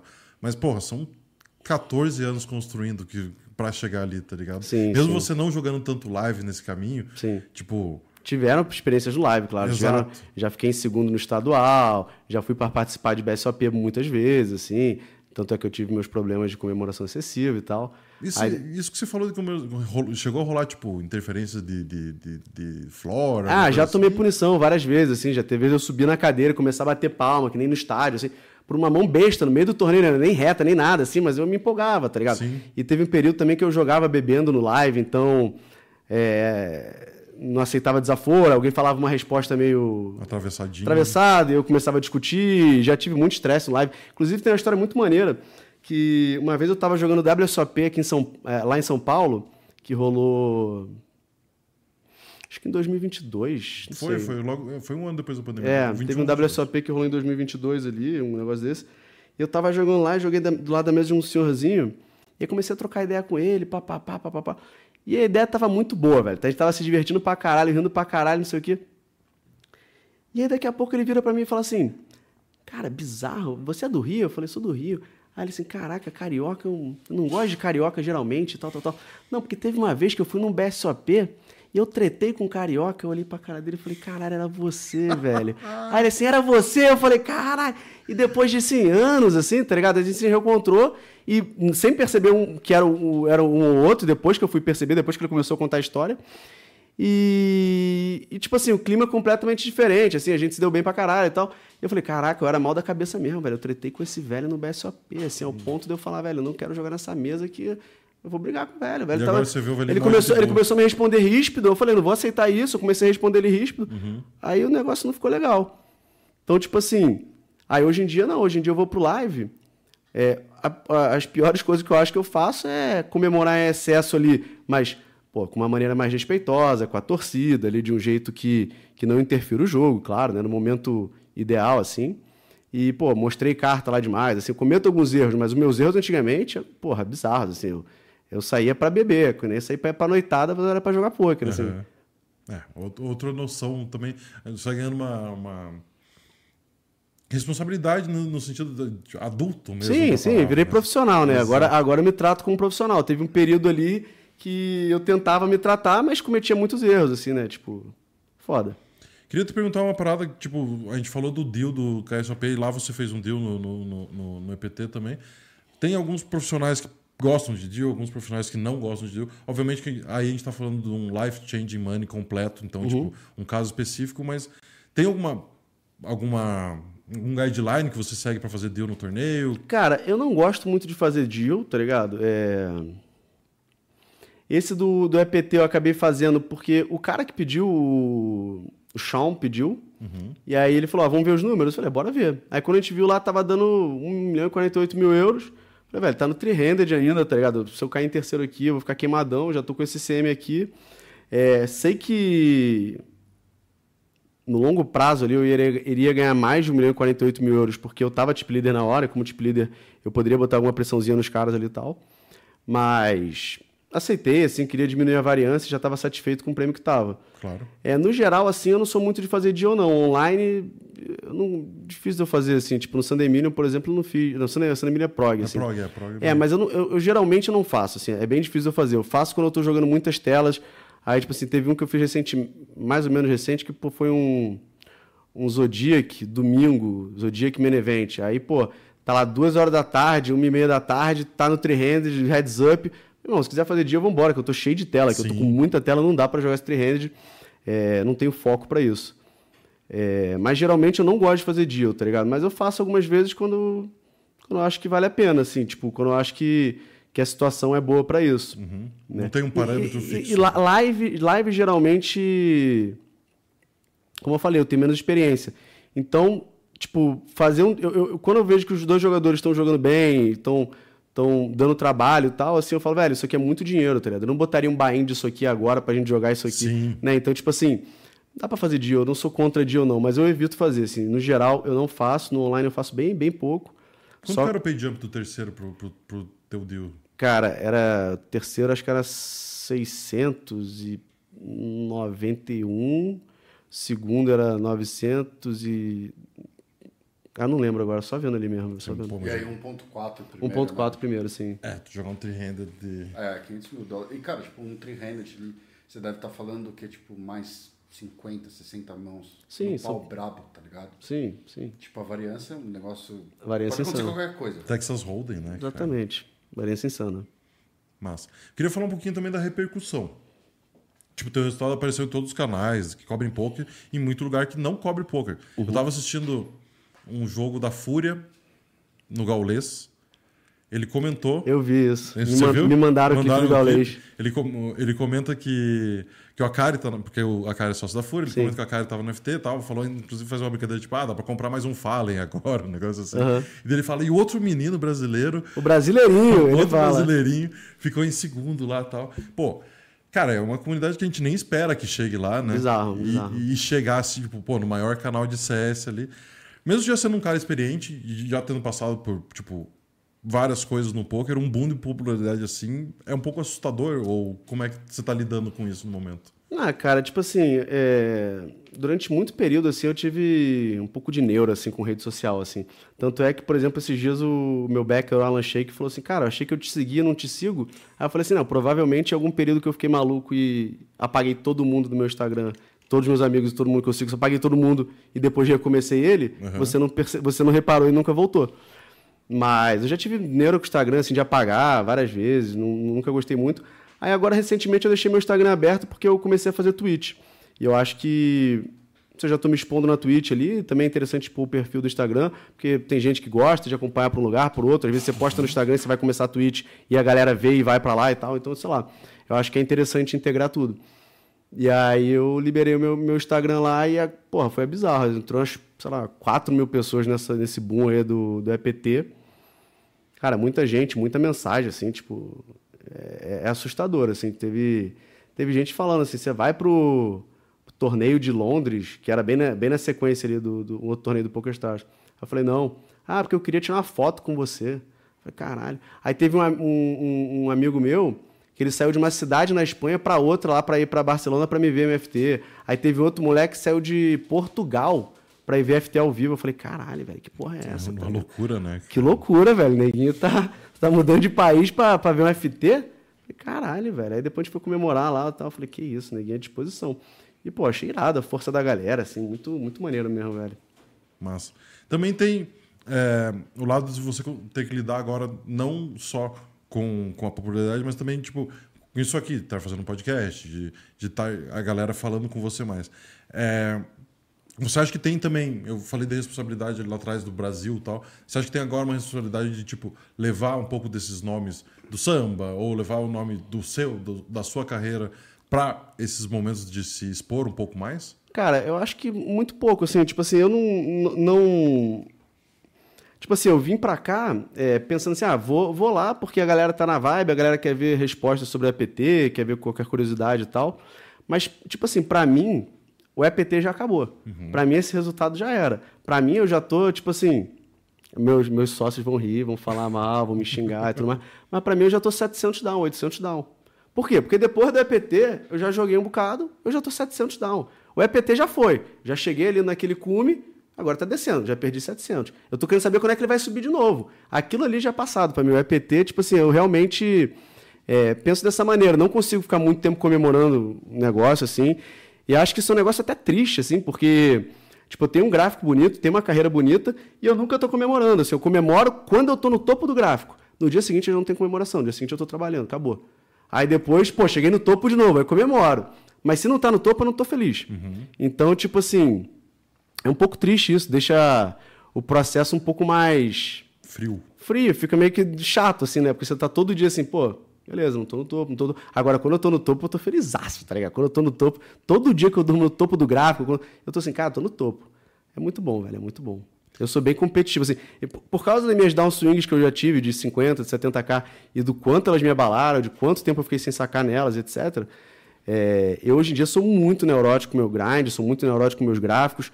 É, se eu estiver perdendo, eu desço de bain o mais rápido possível para recuperar a confiança, para ganhar torneios, para voltar a ganhar dinheiro. E aí depois eu vou subindo novamente com calma, porque o que eu não quero é ver meu gráfico descendo uma coisa muito grande. Assim. No, começo, no começo do ano eu passei por uma downswing de 10k, que é algo completamente razoável dentro dos bains que eu jogo e tudo mais.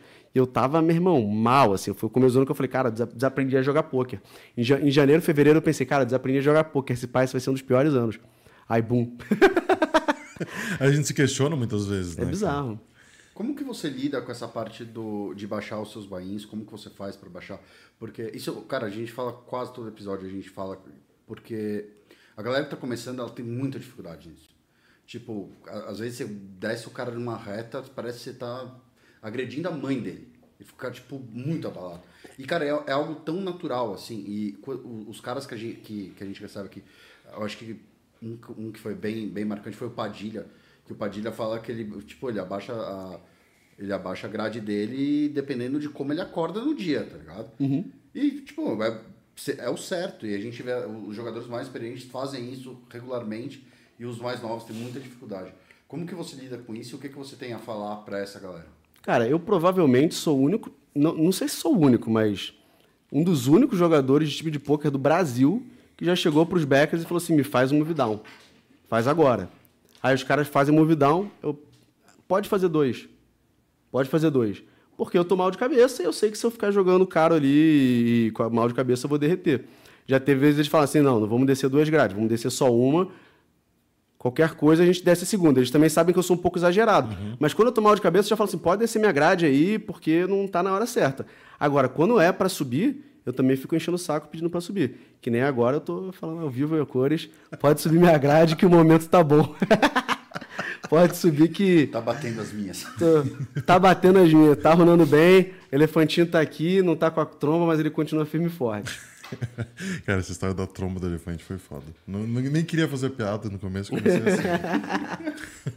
Cara, e você, você sente que agora, tipo, por ter essa tua imagem um pouco mais exposta tal, você começa a ser visto como outros grandes nomes do poker de tipo ser um exemplo pra galera?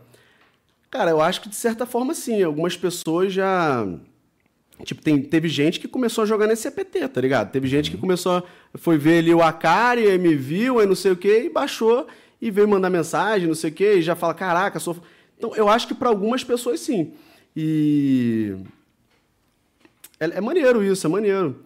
É, mostra que a gente está tendo reconhecimento, que eu estou tendo reconhecimento do, do trabalho que eu faço, né? Já faz bastante tempo. E agora é continuar fazendo o melhor trabalho possível para para colher mais resultados e, e chegar nos objetivos o quanto antes. Maneiro. Você, você falou que tá que tava começando a fazer um pouco de Twitch também. É uma coisa que você vai levar pra frente agora? Sim, sim. Eu fi- antes de ir para Barcelona, eu fiz uns 10 dias de Twitch. Aí a Twitch deu uma bombada lá, tipo, tinha saído de 600 seguidores para uns 1.500. Avisa quando voltar. Estou pronto.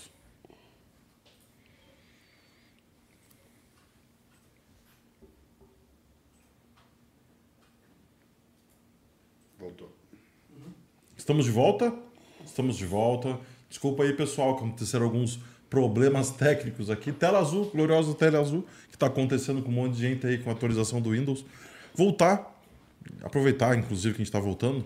Deixa o likezinho aqui pra gente com, com, compor um computador melhor pro rapaz aqui. Mas voltar falando uma parada, já ainda trazendo da, da, da parada de responsabilidade que eu falei, é, rola um outro lado. De que a gente está começando a se acostumar aqui a trabalhar, que é o hate gratuito da internet. Sim. Que, tipo, muitas vezes é, todo mundo que trabalha com imagem vai acontecer e, cara, muitas vezes você vai receber hate de, de galera que, tipo, só tá frustrada com a vida dela, só tá é, ali porque realmente precisa de uma atenção, alguma coisa assim. É, como que você tá lidando com isso? Porque rolou ali, Sim. teve o, vídeo que o Temperini, Temperini fez, fez, bem maneiro, inclusive, eu vi ontem. É, Tipo, foi ali que eu fiquei sabendo que tinha gente criticando. Porque, Uhum. pra quem tava assistindo da minha posição ali, pô, tentou blefar uma mão. Sim. Não Normal. passou, beleza. Tipo, igual mil vezes acontecem por E dia passou, todos os e torneios. várias outras passaram, sim. Exato. Pra você chegar ali, provavelmente passou um monte de coisa. Sim. É padrão dos caras do samba. O Kova também aprontou com 2-2 lá, velho. Os caras não conseguem Ele- chegar no. É, eles, eles têm que fazer alguma. Tem que fazer. Tem que fazer. Não, e aí, tipo, como é que você tá lidando agora com isso? De, tipo, ter que ouvir isso, ter que responder às vezes a isso e tal? Você Cara, pretende ligar- lidar com isso In- também? Inicialmente, tipo assim, alguns comentários me irritaram bastante, tá ligado? Porque é, não é a forma que eu trataria as pessoas, assim. Então me irritaram, eu respondi. Acho que eu até dei mole de ter respondido, de perder meu tempo, de perder minha paciência respondendo. Respondi todos eles educadamente, mas assim, é, eles ainda falaram que eu não fui educado, assim. Eu só, eu só, eu só, eu só fiz perguntas, assim. Eu só falei perguntas, assim, no geral. Não lembro agora dos comentários, da- das respostas que eu dei. Mas eu não xinguei ninguém, não fiz nada, eu só, só fiz perguntas, assim. E você, o que, que você conquistou, tá ligado? Qual a tua conquista e tal? Tipo, teve um cara me zoando lá. Aí eu perdi, perdendo tempo, tava no, no, no aeroporto. Eu falei, ah, vou ver o Instagram desse filho da puta tá me zoando. Aí vi lá, a única foto dele com pôquer era ganhei do pôquer hoje, ele marcando a mulher dele. Ele jogou pôquer, ele e a mulher dele, ele ganhou, ele bota no Instagram as fichas todas. Aqui. Tipo assim, esse cara que tá me criticando, tá ligado? Então, tipo assim, quer me criticar? Pode criticar, fala a merda que quiser, foda-se. Eu fui lá, o meu papel lá era ir, me divertir, ter uma boa viagem, confraternizar com meus companheiros de time e ganhar dinheiro. Eu fui, me diverti, confraternizei com os companheiros de viagem, ganhei dinheiro, voltei, fui nos coffee shop, me diverti pra caralho. Infelizmente me machuquei lá alguns dias, mas fez parte da minha do meu ritual, a minha muletinha lá, minha Você muletinha. machucou como? Cara, nos dois primeiros dias eu fui caminhar até o centro gótico e tudo mais. Eu caminhei bastante. Eu caminhei tipo uma hora por dia, dois dias seguidos. Eu sou muito sedentário, caminhei de chinelo e tal. Aí deu uma, uma machucada no tornozelo, assim, que foi braba. Que bizarro. Uhum. bizarro. Nem, ta- nem tava sabendo disso. Cara, eu, é, eu vi um story do. Acho que foi do Kova. Tipo, você de uma muleta. Uhum, eu tava com a muleta. Aí, nos, nos dias finais, já não tava mais doendo. Mas como a muleta deu sorte no dia inicial, no outro a dia... muleta, pô. Aí esquece. Não, aí o que que acontece? Te- No, no último dia, a gente foi lá numa, num restaurante, meio restaurante meio balada, sei lá, na frente da praia lá, chamado Choco. Aí a gente foi lá comemorar, vários brasileiros, a galera toda tava lá. E, porra, na hora de ir embora, velho, eu esqueci a porra da muleta. Esqueci minha muleta lá. E aí depois eu ainda voltei lá no restaurante mais tarde para ver se eu se recuperava a minha muleta e não consegui recuperar. Aí depois eu ainda peguei o deu uma missão pro Abud, o Abud jogador do samba. Eu botei 200 euros em cima da mesa, falei: ah, "Abud, o bagulho é o seguinte, eu deixei minha muleta no restaurante. Posso ser que eu me arrependa de fazer isso um dia, mas eu pago 200 euros se você conseguir recuperar aquela muleta para mim. Ele foi lá no restaurante não conseguiu recuperar. Aí ele perdeu essa função. Aí depois o Pive me falou que ele tá com a minha muleta. Aí o Pive trouxe a minha muleta pro Brasil e a minha muleta foi extraviada na volta. Que isso? E aí o Pive perguntou, a, a companhia falou em que aeroporto que ele quer que eu deixe para eu pegar. Aí eu já pedi para deixar no Santos Dumont. Se bobear, amanhã eu vou conseguir pegar minha muleta finalmente, depois de vários dias. E se não for amanhã, vai ser depois de amanhã. Eu vou lá de táxi, pego minha muleta. Depois eu vou mandar uma bebida lá, um presente pro Pive pela missão da, do resgate da muleta, que eu fiquei muito feliz. Depois eu pretendo fazer um quadro com a minha roupa que eu usei lá vermelha, com a máscara, com a muleta, com óculos, com tudo, fazer um quadro e botar no meu quarto para não esquecer do momento, que foi um momento, para mim, histórico, muito, mar, muito marcante. Caralho, mas você- você comprou a muleta então? Comprei a muleta lá, foi 18 euros, se não me engano. Foi no dia que eu tava mancando, eu comprei a muletinha, a mulher ajeitou pra mim. Aí eu fiquei usando todos os dias lá. Caralho, que massa, cara. que loucura. É, passando um pouquinho é, de assunto agora, é, a gente prepara muito o nosso lado técnico como jogador, muito tempo e tal. Você falou que há quatro anos você começou a trabalhar o seu lado psicológico, tra- trabalhar com profissionais. É, a gente sabe também que no, time, no samba, tem uma profissional que Sim, sim, hoje lá, em dia tem. Que é muito maneiro. Muito bom. Que, tipo, é, é muito importante para os times terem isso, cada vez mais ter consciência. É, como que é o peso desse trabalho para você? Como que foi a sua evolução até você perceber que precisava de um apoio psicológico? Você já fazia alguma coisa no lado pessoal antes? Como, como que foi isso? Não, tipo assim, é, eu- eu já tive problemas com, com psicólogos na minha vida. Tipo, te- na- quando eu era criança, eu tive síndrome, síndrome do pânico uma época, não conseguia sair de casa. Toda vez que eu saía de casa, eu passava mal e tudo mais. E eu fiz um meu primeiro contato com um psicólogo, me ajudou muito e me salvou assim na época. Aí depois eu parei de fazer e eu lembro que teve uma psicóloga que que ela abriu o conteúdo da consulta para minha família quando eu era mais jovem e me causou um problema que por causa de uma brincadeira que eu falei para ela que foi interpretada de uma maneira séria etc é, mandaram meu cachorro embora da minha casa é, por causa de, de a mulher falando coisa indevida que eu não deveria estar falando da minha consulta para minha família. E aí, nesse período, eu peguei um trauma muito grande de psicólogo. Falei, ah, não vou querer mais ir e tal. Não Perdi a confiança, assim. E aí, passei muito tempo sem me tratar, muito tempo sem me tratar. E muito tempo me maltratando, né? É, períodos com, com drogas, viciado em remédio, etc e tal. E aí, depois de um tempo, eu percebi que eu precisava de um acompanhamento psicológico. Comecei a fazer em 2018 para 19, ou começo de 19, assim, e desde então faço com a mesma pessoa. Já teve até um período que eu tentei mudar de pessoa, porque eu achei que talvez mudar ia ser melhor. Não gostei, voltei para que eu tô atual. E não é do samba, mas eu faço com, com ela antes de antes de o samba oferecer psicólogo lá, eu já fazia com ela, então continuei com ela. E eu ensinei a ela tudo sobre pôquer, assim, né? Tudo que eu digo, assim, todas as terminologias, o que é dar um swing, o que é aquilo, ela, ela já sabe, ela já me viu jogando, enfim. Ela assistiu essa reta da PT também e tal. Então, tipo assim, e- ela já conhece de pôquer o suficiente para conseguir me tratar. Porque é foda, quando você pega um psicólogo que não sabe nada de pôquer, você vai lá, você é jogador de pôquer, os seis primeiros meses você tá dando aula de pôquer para ele. Tipo, você tá explicando o que é o que da sua vida, porque a pessoa não consegue entender. Sim. É um bagulho completamente diferente. Né, a gente já pegou casos no time de jogadores que vão fazer um tratamento psicológico e sofrem preconceito do, psic- do, do psicólogo. Porque, tipo, o cara não sabe o que é e vai tratar como um viciado, como alguma coisa que, tipo, o cara não tem a mínima noção do Sim. que é um jogador de poker. Então, é um trabalho também que depende, eu acho que, de um pouco do conhecimento do profissional também. Sim. É, você considera que, tipo, um cara que está começando agora já deveria estar com acompanhamento psicológico? É, eu acho, particularmente, que todo mundo deveria fazer um acompanhamento psicológico achando que tá são, achando que tá tudo certo ou não. Mas você acha que, tipo, um cara profissional que está começando agora, que tem um ano de, de, de e tal, ele já deve começar a se preocupar com isso? Cara, eu acho que sim, eu acho que sim, mas, tipo assim, é, às vezes o cara não precisa nem fazer um acompanhamento psicológico necessariamente. Obrigado. É, às vezes, tipo assim, é, só dele ler livros, por exemplo, ligados à psicologia, que ensinem coisas ali é, para melhorar ou, fortalecer o psicológico dele, às vezes já é suficiente para algumas pessoas. Algumas pessoas absorvem fácil, algumas pessoas é, já têm já tem mais facilidade e tudo mais. Outras vão precisar de profissionais, às vezes fazer uma vez por semana, às vezes duas. Eu já cheguei a fazer nas minhas pior- piores semanas, três vezes por semana psicóloga, para conversar e resolver todas as questões que eu estava noiado. Massa, massa. É, cara, falando um pouquinho do- da tua caminhada, 2000, sei lá, a gente tá falando de 2009, mas mais profissionalmente, um pouco mais pra frente ali. É, você já passou por muita coisa, já mudou muita coisa na sua cabeça, com certeza. Qual conselho que você, nesse momento, daria pro João de 2013, 2012? Cara, esquece o ego, tá ligado? Tipo assim. É... E é o mesmo conselho que eu me dou pra eu hoje, tá ligado? Porque, tipo assim, pô, depois de eu cravar um torneio como esse, de que foi uma premiação gigantesca, logicamente que dá uma empolgação, dá vontade de jogar torneios mais caros. Eu até tava falando esse bagulho de, de aumentar minha grade e tal, mas eu part- particularmente estou praticamente satisfeito com a minha grade. Tem um detalhinho ali que eu falei com o Pitão para dar uma melhorada, que eles falaram que ia melhorar, mas ainda não colou na minha grade.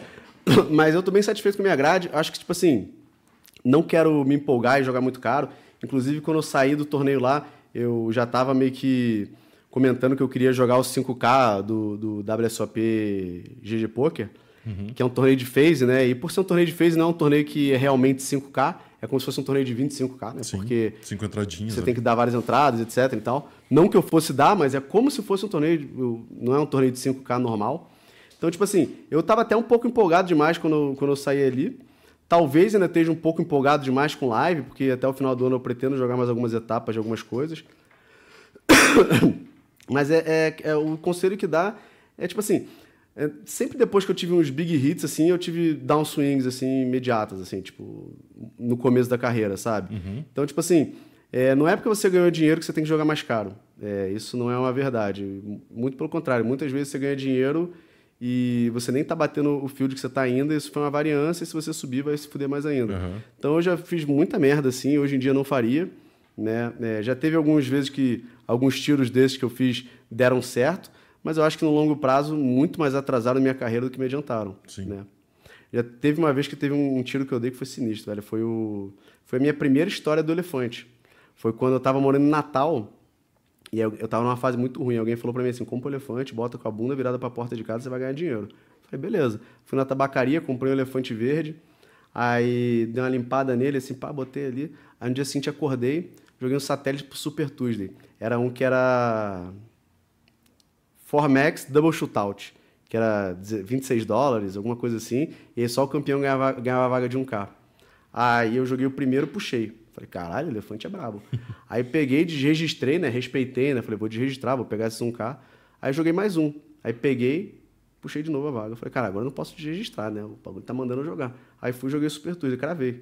Aí foi 50K. nesse foi 50k. Aí foi nesse dia que eu falei, cara, elefante é muito poderoso. E eu tenho elefante, velho. Eu tenho meu chaveiro aqui também tem um elefantinho. Tipo assim, o elefante é um, é um símbolo que traz muita energia. Tem em casa já, tal, tem na porta? tem, tem. Tem tatuagem já? Não, tatuagem não. Tatuagem não. Tatuagem de elefante não fiz. Tem que fazer uma uma promessinha pra fazer a tatuagem É. elefante. Talvez quando bater os oito, oito dígitos, Um bracelete. bater os oito, oito dígitos, eu tatuo um elefante aqui na testa.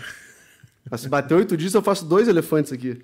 Esquece. Cara, olha, olha a promessa que o cara fez ao vivo. É Ao verdade, vivo. cara. Pesado. Não, imagina, bateu o o WSOP ano que vem, eu volto aqui com dois elefantes, um aqui e um aqui. Aí eu vou perguntar o que é isso, eu falo, promessa, velho. Irmão, não tem Aí depois eu mando implantar um cabelinho aqui, pá, discreto. Ninguém vai, vai nem ver. E, cara, é, pô, você, backer, jogador, é, faz, agora tá fazendo Twitch e tal. Pouco tempo livre. Mas quando você tem um tempo livre, que, qual que é o teu hobby? O que, que você gosta de fazer fora do poker? O que você gosta Cara, de fazer? eu gosto de ficar com meus, meus animais, gosto de ficar com a, com a minha mulher, assim. Eu gasto muito tempo mesmo jogando, assim. Tipo, ela até reclama comigo que eu fico muito tempo no computador. Mas eu gosto de ficar em casa, eu gosto de descansar, assim. Gosto de fumar, ficar descansando. É, Ficar com meus animais. É a coisa que eu mais gosto de fazer é Quantos ficar com meus animais você animais. Eu tenho três gatos e um cachorro. Três gatos e um cachorro.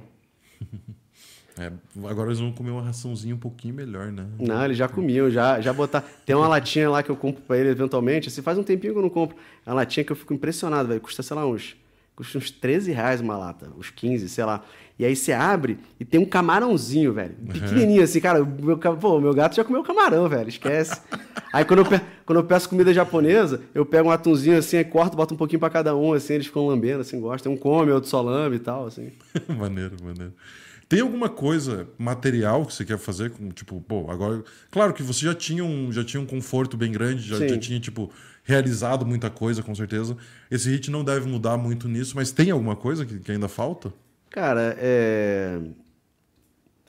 Não tem nada que eu vá comprar agora que eu esteja pensando com prêmio, não tem nada assim que eu esteja com vontade. O que eu quero mais é, é começar a poupar mais e, e pensando no futuro e tal. É, pensando em um dia talvez me poder me aposentar, talvez algum dia daqui a alguns anos, não sei, jogar por conta, diminuir o ritmo de jogo, assim, porque é, trabalhar em time, cuidar de time, tudo isso é muito cansativo, muito estressante. Eu não sei quantos mais anos eu vou aguentar, né? Tipo assim, é, quero um dia ter um filho, quero um dia poder ficar curtindo com meu filho, jogar bem menos tempo. Então, não penso em comprar coisas materiais caras, nem nada assim. O que eu penso é juntar, começar a fazer um pé de meia, começar a preparar o terreno para o futuro. Que a gente sabe que a vida de jogador de pôquer é muito incerta. Sim. E. E, tipo assim, é, essa, essa cabeça que eu tinha, já, eu já tive em algum período, já passou faz tempo. Assim, antigamente eu ganhava um prêmio e pensava assim, ah, posso gastar isso, assim, posso gastar. Hoje em dia não, eu estou trabalhando todo dia, todo dia, todo dia. E eu penso, cara, vamos viver um padrão de vida X e acabou. Se eu ganhar amanhã um milhão, um bilhão, ou talvez um bilhão mude um pouco o padrão, assim, É. mas, mas tem que ser muita grana, tá ligado? Tem que ser muita grana, porque eu não quero, tipo, torrar e depois ficar na merda, tá? Claro, Já vi muita gente que fez isso e eu particularmente penso em, em poupar mesmo. E você já tem algum investimento fora do poker hoje em dia? Ou Sim, sim. tem alguma, alguma empreendedorismo ou mais cripto mesmo ali, É. guardadinho? É mais guardadinho. É, o pessoal do poker, é ba- bastante das pessoas que a gente falou aqui é, é- tá na cripto e, tipo, é, acho que é o, é o nosso, nosso investimento mais seguro, talvez, né? Sim. Hoje em dia. Cara, eu preciso, do, pra gente finalizar um pouco o nosso papo, preciso de uma perspectiva dos, tanto do Silence Player quanto do Silence Backer pra fim do ano, para o começo do ano que vem, o que, que você tá de expectativa, o que, que você tem de planos para esse ano, tanto para você quanto pro, pro resenha. Então, eu como player, eu pretendo agora jogar o W Cup, quero ganhar meu primeiro título do W Cup, nunca ganhei. É, acabar o W Cup eu quero ir pro BSOP LAPT Foz. Tô querendo ir pro Chip depois o EPT direto, não sei se vai dar. É, com isso, eu não vou conseguir me dedicar muito ao samba resenha, se eu for fazer essa, essa função aí. E aí, vou fazer que nem a gente fez nessa etapa do EPT, botou um, um, um jogador do samba de grupo alto, qualificado, que a gente sabe que pode tomar conta do time no lugar. Dessa vez a gente viajou, foram mais backers, a gente tinha botado duas pessoas. Agora, se eu for viajar, vou botar uma pessoa no meu lugar ali para ficar um tempinho. É, quero viajar para essas duas viagens que eu falei. Também vi sobre o WSOP que vai ter em Bahamas no fim do ano, mas é uma viagem muito mais cara, mas eu tenho muita vontade de ir. É, lógico que poder ir eu posso, mas eu não quero simplesmente sair gastando. É, quero ter um mês bom para poder seguir, assim, né? Tipo, eu não, não quero perder no W Cup, perde em Foz, perde no Chipre e vai para Bahamas. Isso eu não vou fazer provavelmente. É, eu não, não, não tô tão disposto a derrotas e a variância tão grande. É, mas se eu for tendo meses bons que nem eu tô tendo nos últimos seis meses, com certeza, se, tipo assim, se eu tiver meses ok para bons todos eles, isso aí provavelmente eu vou fazer tudo. É, e ano que vem vai ter uns torneios maneiros também, vai ter no Rio lá um, um do GG Poker, vai ter um, um do BSOP especial lá que eu vi. de- Enfim, vai ter coisas boas aí vindo. Quero, quero jogar uns lives agora que eu tô indo melhor. Mas, lógico, sem deixar de grindar online, não quero nunca deixar de fazer meus 6 mil jogos ali por ano, pelo menos. E nem de dar as aulas que eu dou pro time, cuidar da mentoria, analisar grade, etc. Mas talvez agora, nesse períodozinho de BSOP Foz e LAPT Chipre, eu tire uma folga de novo. Aham. Porque, tipo assim, eu já trabalho há muitos anos no mercado, né? Eu já trabalho desde 2014 ali e tal, pelo menos como backer de time. E teve um período que eu não tirei folga durante uns bons anos, assim. Tipo, depois até tirei... Mas mesmo quando eu tirei folgas, muitas vezes foi levando laptop, dando aula na viagem, coisa assim. Então eu quero ver se eu tiro um período de folga de novo, assim. E, pô, Barcelona foi muito foda. E Barcelona eu não tive que ficar trabalhando, cuidando do time e tudo mais. Eu só, só fiquei jogando e, pô, foi uns dias muito bons, assim. Ah, só que essa viagem eu não fiz com a minha namorada. Eu quero ver se a próxima eu faço com a minha namorada para Foz. Pro Chipre também queria ver se eu consigo levar ela. É, pra gente fazer uma trip maneira, né? Pô, depois do Chipre eu queria ir pra Barcelona passar uma semaninha lá, porque, pô, aquela cidade ali esquece. É a melhor cidade de todas. Massa, massa. Você falou, durante a nossa conversa, você falou um pouco do, de Vegas. Você já foi pra lá? Cara, nunca fui pra Vegas, não tenho visto, tô, tô vendo já pra tirar. É, gostaria de ir pra lá no no meio do ano que vem, né, Pra jogar o main event. Vamos ver se eu vou conseguir tirar o visto a tempo. Massa. Não dá tempo. Dá É. ter- Começar já dá, dá tempo, sim. Pico Pico, como que estão as perguntas aí? Fala, vamos fazer as perguntas. Bombou? Tem de monte, né? O pessoal deixou o like? O pessoal ele pergunta, mas não deixa like, né? Pois é, complicado, né? Deixa aí só o. Cara, é, eu peguei duas, uma do Marcelo e uma do Vermes. Eles perguntam mais ou menos a mesma coisa, mas teve mais gente que perguntou isso. Eu acho que é o, se você não quiser dar detalhes, tudo bem. É, mas eles perguntam quanto, qual a porcentagem de action que você vendeu no EPT, ah, qual a parte que ficou pro time, se você é, poderia falar sobre isso. Se você não quiser falar valores, não tem problema, mas você já falou que você Sim. vendeu action. Sim. Como que você vende action, né? Tipo, é- Então, o time, ele se dispôs a pegar tudo da minha grade. É, e eu tinha folga, eu, tinha, eu tava pra frente o suficiente no time pra jogar toda a grade que eu tinha botado e o time aceitava pegar tudo, eles falaram pra mim. Só que eu não tava disposto a chegar lá, ter uma etapa e ficar 31 mil euros negativo, quase 35 mil dólares, voltar a ter uma gordura muito pequena no time pra jogar o W Cup. Eu não tava disposto a fazer isso, apesar do time estar disposto a comprar. Queimar o make-up, basicamente. É, exatamente. Aí o que, que eu fiz? Eu fiz uns swaps, fiz um, um, uns swaps com a galera do time que tava indo lá jogar. É, que eu swapei uns 35%. Swapei uns 35% com a galera do time que foi jogar. É, swapei 10% com a Kari. É, um pouquinho na semi, um pouquinho na FT, assim, que a gente estava com o stack empa- empatado nos dois momentos. E aí fiz o swap todo. Aí depois de pago todo o swap, tem a venda da Action. É, eu fiz esse swap porque o meu principal intuito era eu não sair negativo e nem as pessoas que investiram em mim na minha reta sair negativo. Então, além de eles terem eu como jogador, eles estavam tendo uma porcentagem de outros jogadores muito bons do samba, etc., que eu confio. É, eu tava tentando deixar minha grade mais up possível. Lógico que eu soubesse que o resultado ia ser que eu ficava em segundo, eu não vendia action, eu não, eu não swapava, não fazia nada. Eu falava até pro Samba, Samba, eu vou sair do time por dois meses, pago a multa, jogo o bagulho, depois eu volto pro Samba, tá ligado? Porque o bagulho bateu um milhão. Mas lógico que a gente não sabe o que isso vai acontecer. Então, pensando no longo prazo, inclusive eu tenho uma tatuagem aqui que eu fiz que é long run, que é para sempre pensar no longo prazo, porque eu sou um, um cara muito impulsivo, então o longo prazo é um negócio que tem que estar tatuado em mim aqui. E pensando no longo prazo, eu falei, velho, eu quero jogar essa etapa da EPT, mas eu não quero só para essa etapa, eu quero para outras depois. E se essa aqui eu perder, eu quero estar vendendo action, porque eu vou para outra, eu vou vendendo action, eu vou para outra, eu vou para outra. É, quero viajar mais, quero, quero correr, correr mais o EPT, é um uma série muito maneira, tá ligado? E aí eu vendi 44% pós-swap. Então, depois de feito todos os swaps, eu vendi 44% da Action. E o resto é pro meu, pro meu acordo com o, com, com, com, o time, que eu jogo por 55% do samba. Então, da- do que sobra, o samba tem 45%. Eu não sei exatamente quanto sobra para mim, mas é uma porcentagem ali razoável. E eu já estava sabendo que ia ser isso e, e, e disposto a isso. E, e lá, por exemplo, eu comprei 5% do, do Simon também, que cravou o torneio lá para 150 mil. Uhum. Então também ganhei um pouquinho com o Simon cravando e tal. Tudo bem que eu cravei o maior de todos, mas, enfim, isso faz parte da variância. E quando a gente faz os swaps, a gente sabe que um vai ter um resultado muito melhor do que o outro. Ou um- alguém vai não premiar e alguém vai ter um resultado muito melhor. E a pessoa que tiver o resultado melhor vai estar prejudicada, mas ela não está prejudicada porque no pré-flop, ali no, no acordo antes de acontecer o evento, eles estavam dispostos a fazer aquilo porque é uma troca de porcentagem contra porcentagem para diminuir a variância. Então, tipo assim, eu fiz esse esquema para viajar. Nas minhas próximas viagens também vou vender action, provavelmente. É, talvez dessa vez eu consiga vender com markupzinho, que na outra vez eu nem me preparei para isso, eu saí vendendo um para um. Mas foi tudo vendido dentro do time, dentro do deal com o time. Então, tipo assim, nessa viagem aí eu salvei muito make-up. Vai ter muita gente que vai começar no samba aí na, no W Cup sem make-up, ou então com uma folga maior, graças à minha runada, graças a Deus. Bom. O R. Gottens, ele queria saber o porquê da máscara e o porquê do La Casa de Papel, qual que é a ideia.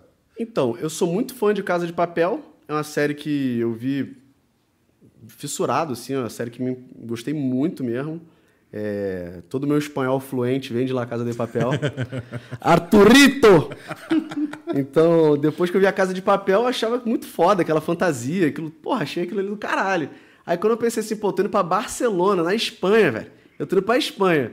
Aí eu comprei um- aquela roupa vermelha, fui, fui numa loja, comprei a roupa, quando eu vi a roupa, falei, cara, essa roupa é da Casa de Papel, tô indo pra Espanha, agora só falta máscara. Aí comprei a máscara, avisei pra todo mundo antes. Falei, vou entrar na FT lá e vou entrar de La Casa de Papel. Tem conversa de mês antes ainda falando isso. E roubou o banco, né? Fez o serviço. É. Mas infelizmente eles não. O PokerStars ele não, não compreendeu o humor, né? O PokerStars não, não quis ajudar o poker a crescer assim como eu tentei. E me mandou tirar a máscara lá depois da minha primeira all-in call que eu botei a máscara, mão do Rei Vala. Eles falaram que eu não podia mais usar máscara, o que eu acho que é uma. Uma puta, um puta tiro no pé, assim, porque é uma cena ali que chamou muito jogador amador pra jogar poker, com certeza. Muitos jogadores vão ver aquilo, vão falar: caralho, poker é divertido assim, quero jogar. Então, tipo assim, na minha próxima FT que eu pretendo fazer, não sei exatamente quando vai ser, espero que seja no BSOP Foz, é, eu pretendo fazer uma, uma fantasia que eles não consigam tirar minha máscara. Eles te deram alguma explicação? Algum motivo? Não me deram explicação, não me deram explicação. Só falaram que eu não podia usar. Eu não, não, não fui me atrever a usar a segunda vez na maior FT da minha vida pra tomar mais esporro. Tomar uma voltinha ali. tomar uma voltinha, voltinha de blind. Mande mais uma, pico-pico. O Sazão, ele pergunta, cara, do assunto da semana, né? Todo mundo tá falando disso essa semana. É, foi da noite pro dia que foi a saída do Shark da GG, né? Ou da GG do Shark. É, é. E... Não, pri- primeira coisa é o seguinte, quem fala da GG, como diz o Pitão, tem 95% de chance de ser fish. É do GG. é do GG. Ainda bem que foi o pico-pico que falou, ele é fish mesmo. Então. 95%. Cara, eu- uma vez eu. Per... Cara, é engraçado, uma vez eu perguntei isso. Eu acho que foi na... quando o Dan streamava ainda. Aí tem gente que fala, tipo, do PokerStars, tem gente que fala da PS. Ou do, ou da- Sim. Eu falei, velho, quem raios define o sexo do site de poker? Realmente, né? Quem? Cada um, porra, velho. E a galera, e a galera crava, tipo, regras, assim, né? Sim. Tipo, É "É, com certeza é do. É, não, com certeza é, É, da. é biscoito bolacha, velho. É biscoito bolacha. É briga eterna. É, essa é complicada. Então, mas esse negócio da saída do GG Poker do Sharkscope eu achei absurdo. Quando eu cheguei no Brasil e falaram que isso tinha acontecido, eu fiquei muito triste, muito triste. Isso aí não é, não é favorável para os jogadores, não é favorável para a comunidade, não é favorável para a gente ter um jogo justo e sem, sem roubo, sem bot e tudo mais. Eu achei um absurdo. Continua sendo o site do meu coração, o site que eu mais ganho no ano. É, continuo jogando lá, mas espero que eles revertam isso logo. E acredito que uma pressão popular muito grande talvez isso seja revertido, assim como outras coisas que eles fizeram ali do Bounty, Jackpot, eles reverteram depois de um tempo e tal. Então eu espero que eles revertam isso porque é muito prejudicial. Você acha que abre muito espaço pra fraude? Uhum, com certeza. Cara, eu já vi uns prints de uns lobbies com vários chineses com 0.2, 0.8, 1.4 e todo mundo fazendo stall um pro outro, todo mundo foldando pro outro até entrar em demônio. O ROI dos caras fica absurdo. Eles não cravam tanto torneio, mas eles premiam em tudo. Premiam, sei lá, 70% das vezes, sei lá. Não faço ideia, mas é um negócio absurdo. É, e, e acho que isso que você falou da pressão popular funciona muito. Tipo, tem que ter, tipo, o que o Sharkscope até postou aqui. Pô, envie e-mail lá pro suporte e tal. Eu, eu já fiz isso, inclusive, pra, pra fazer parte ali do movimento, porque, cara, só vai mudar as coisas, igual tudo na vida, só vai mudar as coisas pela pressão. Então, como a gente não vai parar de jogar lá, porque Sim, não tem como não vai parar, de parar. jogar lá. Vamos tentar mudar. Exato. Podia pedir já pra, pra aproveitar e botar o Bounty na Hand History. Por favor, Nossa né? Pelo Senhora. amor de Deus, que trabalho que dá Ia aqui. ser bom demais. Nossa, é verdade. O Elvis, ele mandou bastante mensagem também. Ele aparenta ser um jogador recreativo e ele pergunta se é possível um jogador ganhar um pacote e jogar um EPT em Barcelona ou jogar em Las Vegas ganhando um pacote de satélites. Se você, é, se você joga, quando tem esses satélites Pocket Stars no, no- na GG para jogar torneios grandes, você pega esses satélites online. Então, geralmente eu não pego esse satélite, porque eu jogo para time e meu time não foca em satélite, então não joga, mas às vezes se eu quiser jogar por conta, eu posso jogar. Tipo, do Chipre, eu tô vendo que talvez eu vá jogar o satélite para ele, para já tentar garantir a hospedagem e o buy-in. Tem um satélite lá no GG, no PS, e talvez eu vá jogar, mas no geral eu não jogo muito satélite não. Mas não recomendaria para um jogador, é, não sei, depende. Se o cara é recreativo, só quer se divertir, aí eu recomendaria. Porque se ele pegar o negócio, ele vai lá, vai viajar, vai se divertir, vai ser foda e tal. Agora, se o cara tá tentando se profissionalizar, tá no começo, ainda é recreativo, mas, mas tipo assim, não tem um sustento. Porque, tipo assim, uma coisa é você ser recreativo tendo dinheiro pra, pra, pra torrar jogando poker, pra poder viajar, pra poder pegar, dar os bainhos, fazer a viagem e tudo mais. Legal, ser recreativo. Agora, se você é recreativo, mas não tem uma grana pra jogar as paradas cara, pô, dá pra se divertir jogando barato, tá ligado? Aí eu não recomendaria ficar tentando um satélite pra um torneio desse e tal, porque pode ser que vai, vai ser muito difícil você pegar. Quando você pegar, vai ser, você vai estar muita expectativa, você não vai estar preparado, você vai se frustrar. Então, eu não recomendaria tanto, não. É, recomendaria jogar uns torneios é, que conseguisse jogar com mais regularidade, que conseguisse se divertir mais vezes. Porque o importante é se divertir, né? E também eu acho que é toda a parte do estudo do satélite, né? Existe uma matemática toda diferente. No... Sim, satélite é outro jogo. Eu, inclusive, lá no satélite do, do, EPT, do Menevent lá, que eu peguei a vaga, eu fiz uma cagada, velho. Que eu falei, velho, não acredito, velho. Eu fiz uma cagada. Que eu, tipo assim, é um satélite que quando você chega em 50 mil fichas, você ganha a vaga. Uhum. Aí tinha uma hora que eu tinha 46 mil fichas. E o cara chovou do TG, tipo, 19 mil fichas, o blind tava 1.200. Eu tinha 10, 10. Aí eu pensei, cara, esse cara não deve chover vala vala mais, etc. Se eu pagar aqui, eu garanto minha vaga, papapá. Isso porque eu não tenho prática de satélite. Só que no real, eu tava arriscando, tipo, 19, 20 mil fichas pra ganhar 4. Porque as outras não importavam, Sim, entendeu? Tipo, eu só precisava ganhar 4. Então, tipo assim, eu arrisquei ficha pra caralho do meu stack com 10, 10. No final, o cara tava até o pen chovendo dama a dama, eu tava fudido. E dei sorte que depois eu continuei jogando, mas na hora eu achei estranho, assim, eu falei, cara, esse 10-10 que eu fui, eu acho que eu fiz merda, tá ligado? Eu mandei pro eu falei pro Cova depois, o Cova falou, meu Deus do céu. Eu falei, é. Mas é que, pô, acostumado a jogar torneio é contra-intuitivo pra caralho. né? Porra, foldar meu 10-10 ali pro cara chovendo 19 blinds, sei lá, 18 blinds, esquece, não, dá, velho. Só que ali não, não precisava. Se eu tivesse, por exemplo, 30 mil fichas, esse call seria bom. O do Claro, 10-10. você ia Agora, passar de 50. porque eu precisava das 50. Agora, quando eu tava com 46, ele não precisava arriscar tanto por aquilo. Só que eu não tenho prática de satélite, eu fiz merda e tal. Mas enfim, aprendendo aí, aprendendo a lição. Claro. Querido Valdir Tonelada. Sempre ele. Sempre ele. Ele queria que o, que o João falasse um pouquinho sobre o processo terapêutico dele, os benefícios que ele encontrou fazendo terapia em relação à vida pessoal e profissional. Já falou um pouquinho disso, dessa importância. Cara, é, me ajudou muito a diminuir minha impulsividade, sacou? Antigamente eu era muito impulsivo, assim, pra tudo, assim, então ajudou a diminuir muito a minha impulsividade. Hoje em dia eu penso melhor nas paradas que eu vou fazer, assim, eu reflito mais, assim. Antigamente eu, eu ia no freestyle pra tudo, assim, sabe? Tipo, então hoje em dia eu, eu já sou um pouco mais calmo, assim. É, o freestyle é bom, mas não o tempo inteiro, assim. O tempo inteiro é, é, é ga- desgastante, assim, porque você vai você vai parar em lugar, lugares totalmente absurdos, assim, você indo 100% no freestyle, sabe? Você tem que planejar as coisas e, e seguir de acordo com seus objetivos, né? Meus objetivos hoje em dia são uns que eu já tracei e por eu ter, tra- ter traçado meus objetivos, ter me tratado bastante, ter refletido bastante nisso, hoje em dia eu não me empolgo e, e não me empolgo que eu digo assim, ah, que nem eu ganhei um prêmio agora, não vou comprar um carro, não vou comprar uma casa, não. Meus objetivos são outros, eu tô focado nos meus objetivos. Legal. Cara, tipo, você comentou várias vezes na entrevista, tipo, ah, eu pedi pra baixar minha reta porque eu não tava bem da cabeça. Eu, tipo, era um momento que eu não tava bem da cabeça. Você, você consegue falar isso abertamente? Tipo, isso me parece algo bem legal.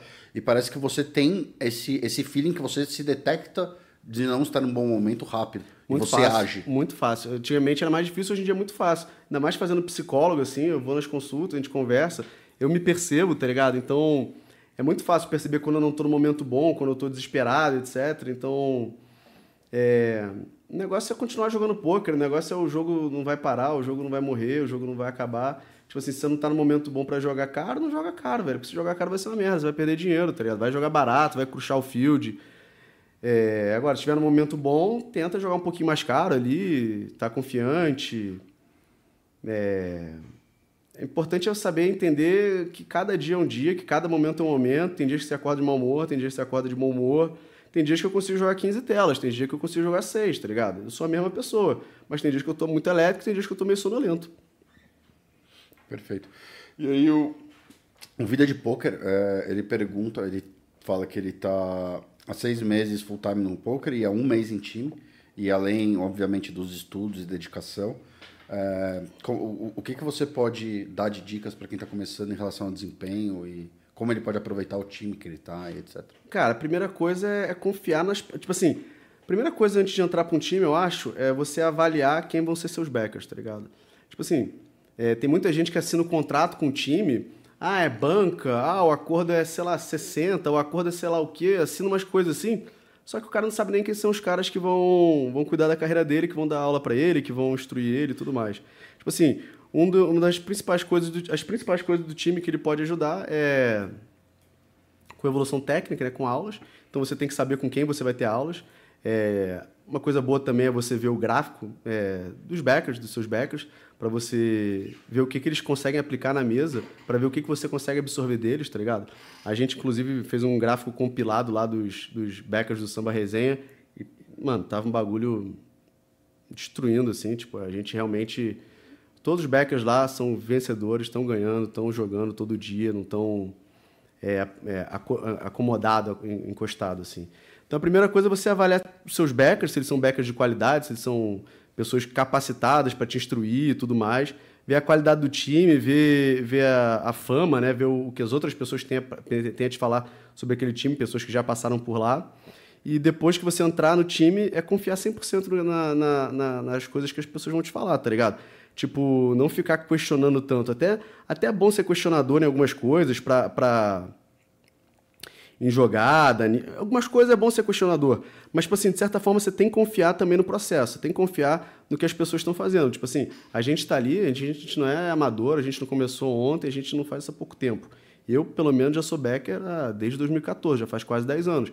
Então eu já ajudei a formação aí de centenas de jogadores. Não sei se milhar, mas não sei, não faço a menor ideia. Mas já foram muitos jogadores. Já teve época que, pô, eu tava cuidando de um time que tinha 120 pessoas. Uhum. E era um time com uma rotatividade alta. Então, só naquele período ali, quantas, sei lá, centenas de pessoas no passado? Não sei. Então, o negócio é confiar nos seus backers, confiar nos seus mentores. É... E se entregar, tá ligado? Se entregar e não vagabundear. E não ganhar 10 mil e ah, viajar, sair pra noitada, ah, quero jogar BSOP, quero isso. Não, foca no processo, fica focado, senta o rabo, joga, joga, joga, joga, joga, joga, joga, estuda pra caralho que todo mundo tem vez, uma hora chega. Maneiro, maneiro.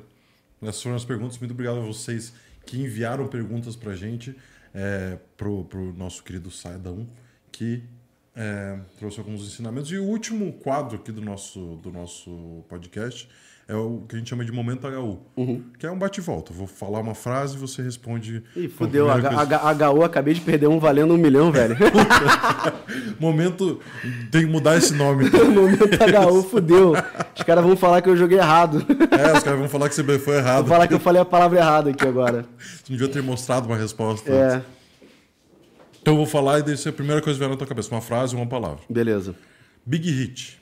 Big Hit, cereja do bolo. Barcelona. Cidade mais fantástica da, do mundo até hoje. Samba Poker Team. Ah, uma família. Me acolheu muito bem e, e, me aceitou do jeito que eu sou, com, meus, com minhas qualidades e meus defeitos. Amizades. Amizades são muito importantes, são muito importantes e a maioria estão dentro do poker, que é onde eu respiro. Ídolo no poker. Ídolo no poker. Cara, essa é complicada. É, talvez você não precise escolher um, pode fazer um top 3 para não ficar tão. É, difícil. sei lá, tipo assim. É, pô, o Akari, né? Eu via jogar quando era moleque, assim, tipo assim, é um cara que representou sempre muito bem a marca do poker, então uhum. ele, ele é sinistro, assim. É... O Corvo é um ídolo do poker para mim, o Corvo é um, um, cara sensacional, assim, tipo, tanto de conhecimento como a pessoa dele também. Uhum. É... Cara, tem muito mais ídolos no poker, assim, tipo. Basicamente. São muitas pessoas, assim. Todos os meus backers, assim, tipo, de certa forma, em certo grau, eu, eu, eu idolatro eles, porque eu acho eles fodas, os caras são muito bons mesmo. É... Pô, o Hélio já teve muita paciência comigo e, e já me ajudou muito a, a, superar muitos momentos ruins, assim, que, que eu vou trocar ideia com ele, ele me aconselha e, e me mostra, às vezes, que eu estou pensando de forma absurda, de maluco, assim, que às vezes eu me empolgo e tal. Então, tipo assim, todos os meus backers. É, e, e, tipo assim, de jogador gringo, assim, eu não, não sou muito de. de pagar pau pra gringo, não. Justo. Tipo, o negócio aqui é comunidade brasileira, o Brasil é muito forte, é, a gente tem muitos jogadores bons. É, lá fora vão ter muitos jogadores bons também, mas é, ao contrário dos brasileiros que preferem lá no meu, meu Instagram da rede, eu sou mais é, aclamar a comunidade brasileira, falar bem das pessoas, que são muitas pessoas boas aí que. Nem, acabou não sendo heads up esse, essa pergunta eu falei pra caralho. Não é filosofadinha, mas Uma filosofadinha. normal, tá, tá tranquilo. Comida favorita? Comida favorita é. Cara, acho que sushi. Sushizinho. Rio de Janeiro. Uma merda. Lugar que ainda quer conhecer. Lugar que eu quero conhecer: Chipre. Justo. Poker. Coração batendo. No momento de relaxar você, Eu fumo. maior sonho. Ser campeão do WSOP. Ou então, quando eu for morrer, eu morrer logo depois de ganhar um torneio gigantesco. Bem velho. Aham, tá. Puxar um troféu bem velho, cair no chão, capotar e morrer. Uma inspiração. Uma inspiração? Ah, não sei, cara. É... Todos esses ídolos que eu falei, todo mundo, assim, várias inspirações. Inspirações tem muitas, assim, tem muitas histórias de superação aí. Massa. Uma meta. A meta é conseguir me aposentar. É, não, eu sei que quando eu conseguir me aposentar, eu não vou me aposentar, vou continuar trabalhando Em outro ritmo, em talvez. outro ritmo, mas eu quero conseguir me aposentar. Uma frase que você leva pra tua vida, uma- um mantra, alguma coisa assim. No pain, no gain. E um recado pra, que você deixa para as próximas gerações. Se divirtam. Se vocês estiverem jogando Poker Live, especialmente, se divirtam. Não se importem com o que os outros vão falar. Tem que se divertir. Quem não se diverte, tá de bobeira. É... Vai se divertir. Maneiro, maneiro. Antes da gente encerrar aqui, deixar os nossos agradecimentos. É, agradecer ao Midastim, que está com as inscrições abertas no www.midastim.com.br. Então, se você quiser começar ou continuar a sua carreira com um time profissional de poker, segue lá e acompanha o Midastim. Pico Pico? E a Midasware, a loja da coroa mais querida do Brasil. Se você ainda não conhece os produtos, acesse aí www.midasware.store. Coleções da The Union, da Reg Life, coleção do Midas. E desconto para quem está online. Papo 10, só colocar lá e se divirtam. Isso. Para quem começou a acompanhar o Papo de Coroa desde lá do começo, sabe que eu tenho uma companheira que não está aqui porque está cuidando do Lucão, que já está saindo de casa, Lucão, hein? Lucão tá, tá da rua já. já está visitando as ruas de Curitiba. Então, para mais novidades da Ellen e do Lucão, arroba ellen.nfreitas, para seguir elas nas redes sociais, as minhas redes sociais, arroba Zug Moraes. E parabéns pro Lucão. Mêsversário, três, meses, de hoje. Lucão. Vamos mundo. É, Saidão, deixa as suas redes sociais, você falou do- da Twitch, deixa a tua Twitch aí também, as coisas do samba. Beleza. Minha Twitch é twitch.com barra Sidens, é o twitch.tv barra Sidens, do jeito que for lá, é só o canal Sidens mesmo. E meu Instagram é joão.sidenstricker. E o do samba? E o do samba é samba.poker, o, o site do samba. Só entrar lá, samba.poker. Outro time também para se inscrever, outro time muito bom, assim como Midas. Só vocês irem lá, se inscreverem. Se quiserem ter aula comigo, só falar lá, so- so- solicitar que quer ter aula comigo. E vambora, galera. É isso. Saidão, a gente deixa um troféuzinho para todo mundo que participa do nosso podcast. Muito obrigado. Não é o, não é o troféuzinho que você Queria. queria estar aí na Não é o mão. do PT? Mas pelo menos vai pra minha estante lá. É isso. Obrigado por ter participado, irmão. Obrigado por ter tido tomado o tempo para vir para cá conversar Tamo com a junto. gente. E espero que a galera de casa tenha gostado do nosso bate-papo também. Você de casa, muito obrigado sempre por acompanhar a gente. Obrigado por mandar as mensagens, estar interagindo com a gente. Se você está vendo isso aqui depois aí no YouTube, deixa o like também para ajudar a gente a divulgar o canal. Muito obrigado, Saidão. Tamo junto. É nóis. Vamos, vamos jantar agora, né, pessoal? Vamos jantar. E- E semana que vem. Ah, é verdade. Semana que vem, quem? Pico, Cara- Vou deixar para você. Cara, semana que vem eu acho que tem- é um dos caras que deve ter mais história pra contar do poker. Sim. Vini Marques. Vini Marques estará aqui conversando com a gente na quinta-feira às 19 horas. Então, se você quiser acompanhar esse bate-papo, já- a live já deve estar no YouTube para quem quiser já ficar seguindo. Então, a gente espera aqui. Muito obrigado por mais uma semana. Bom final de semana para vocês. Paz e até o próximo.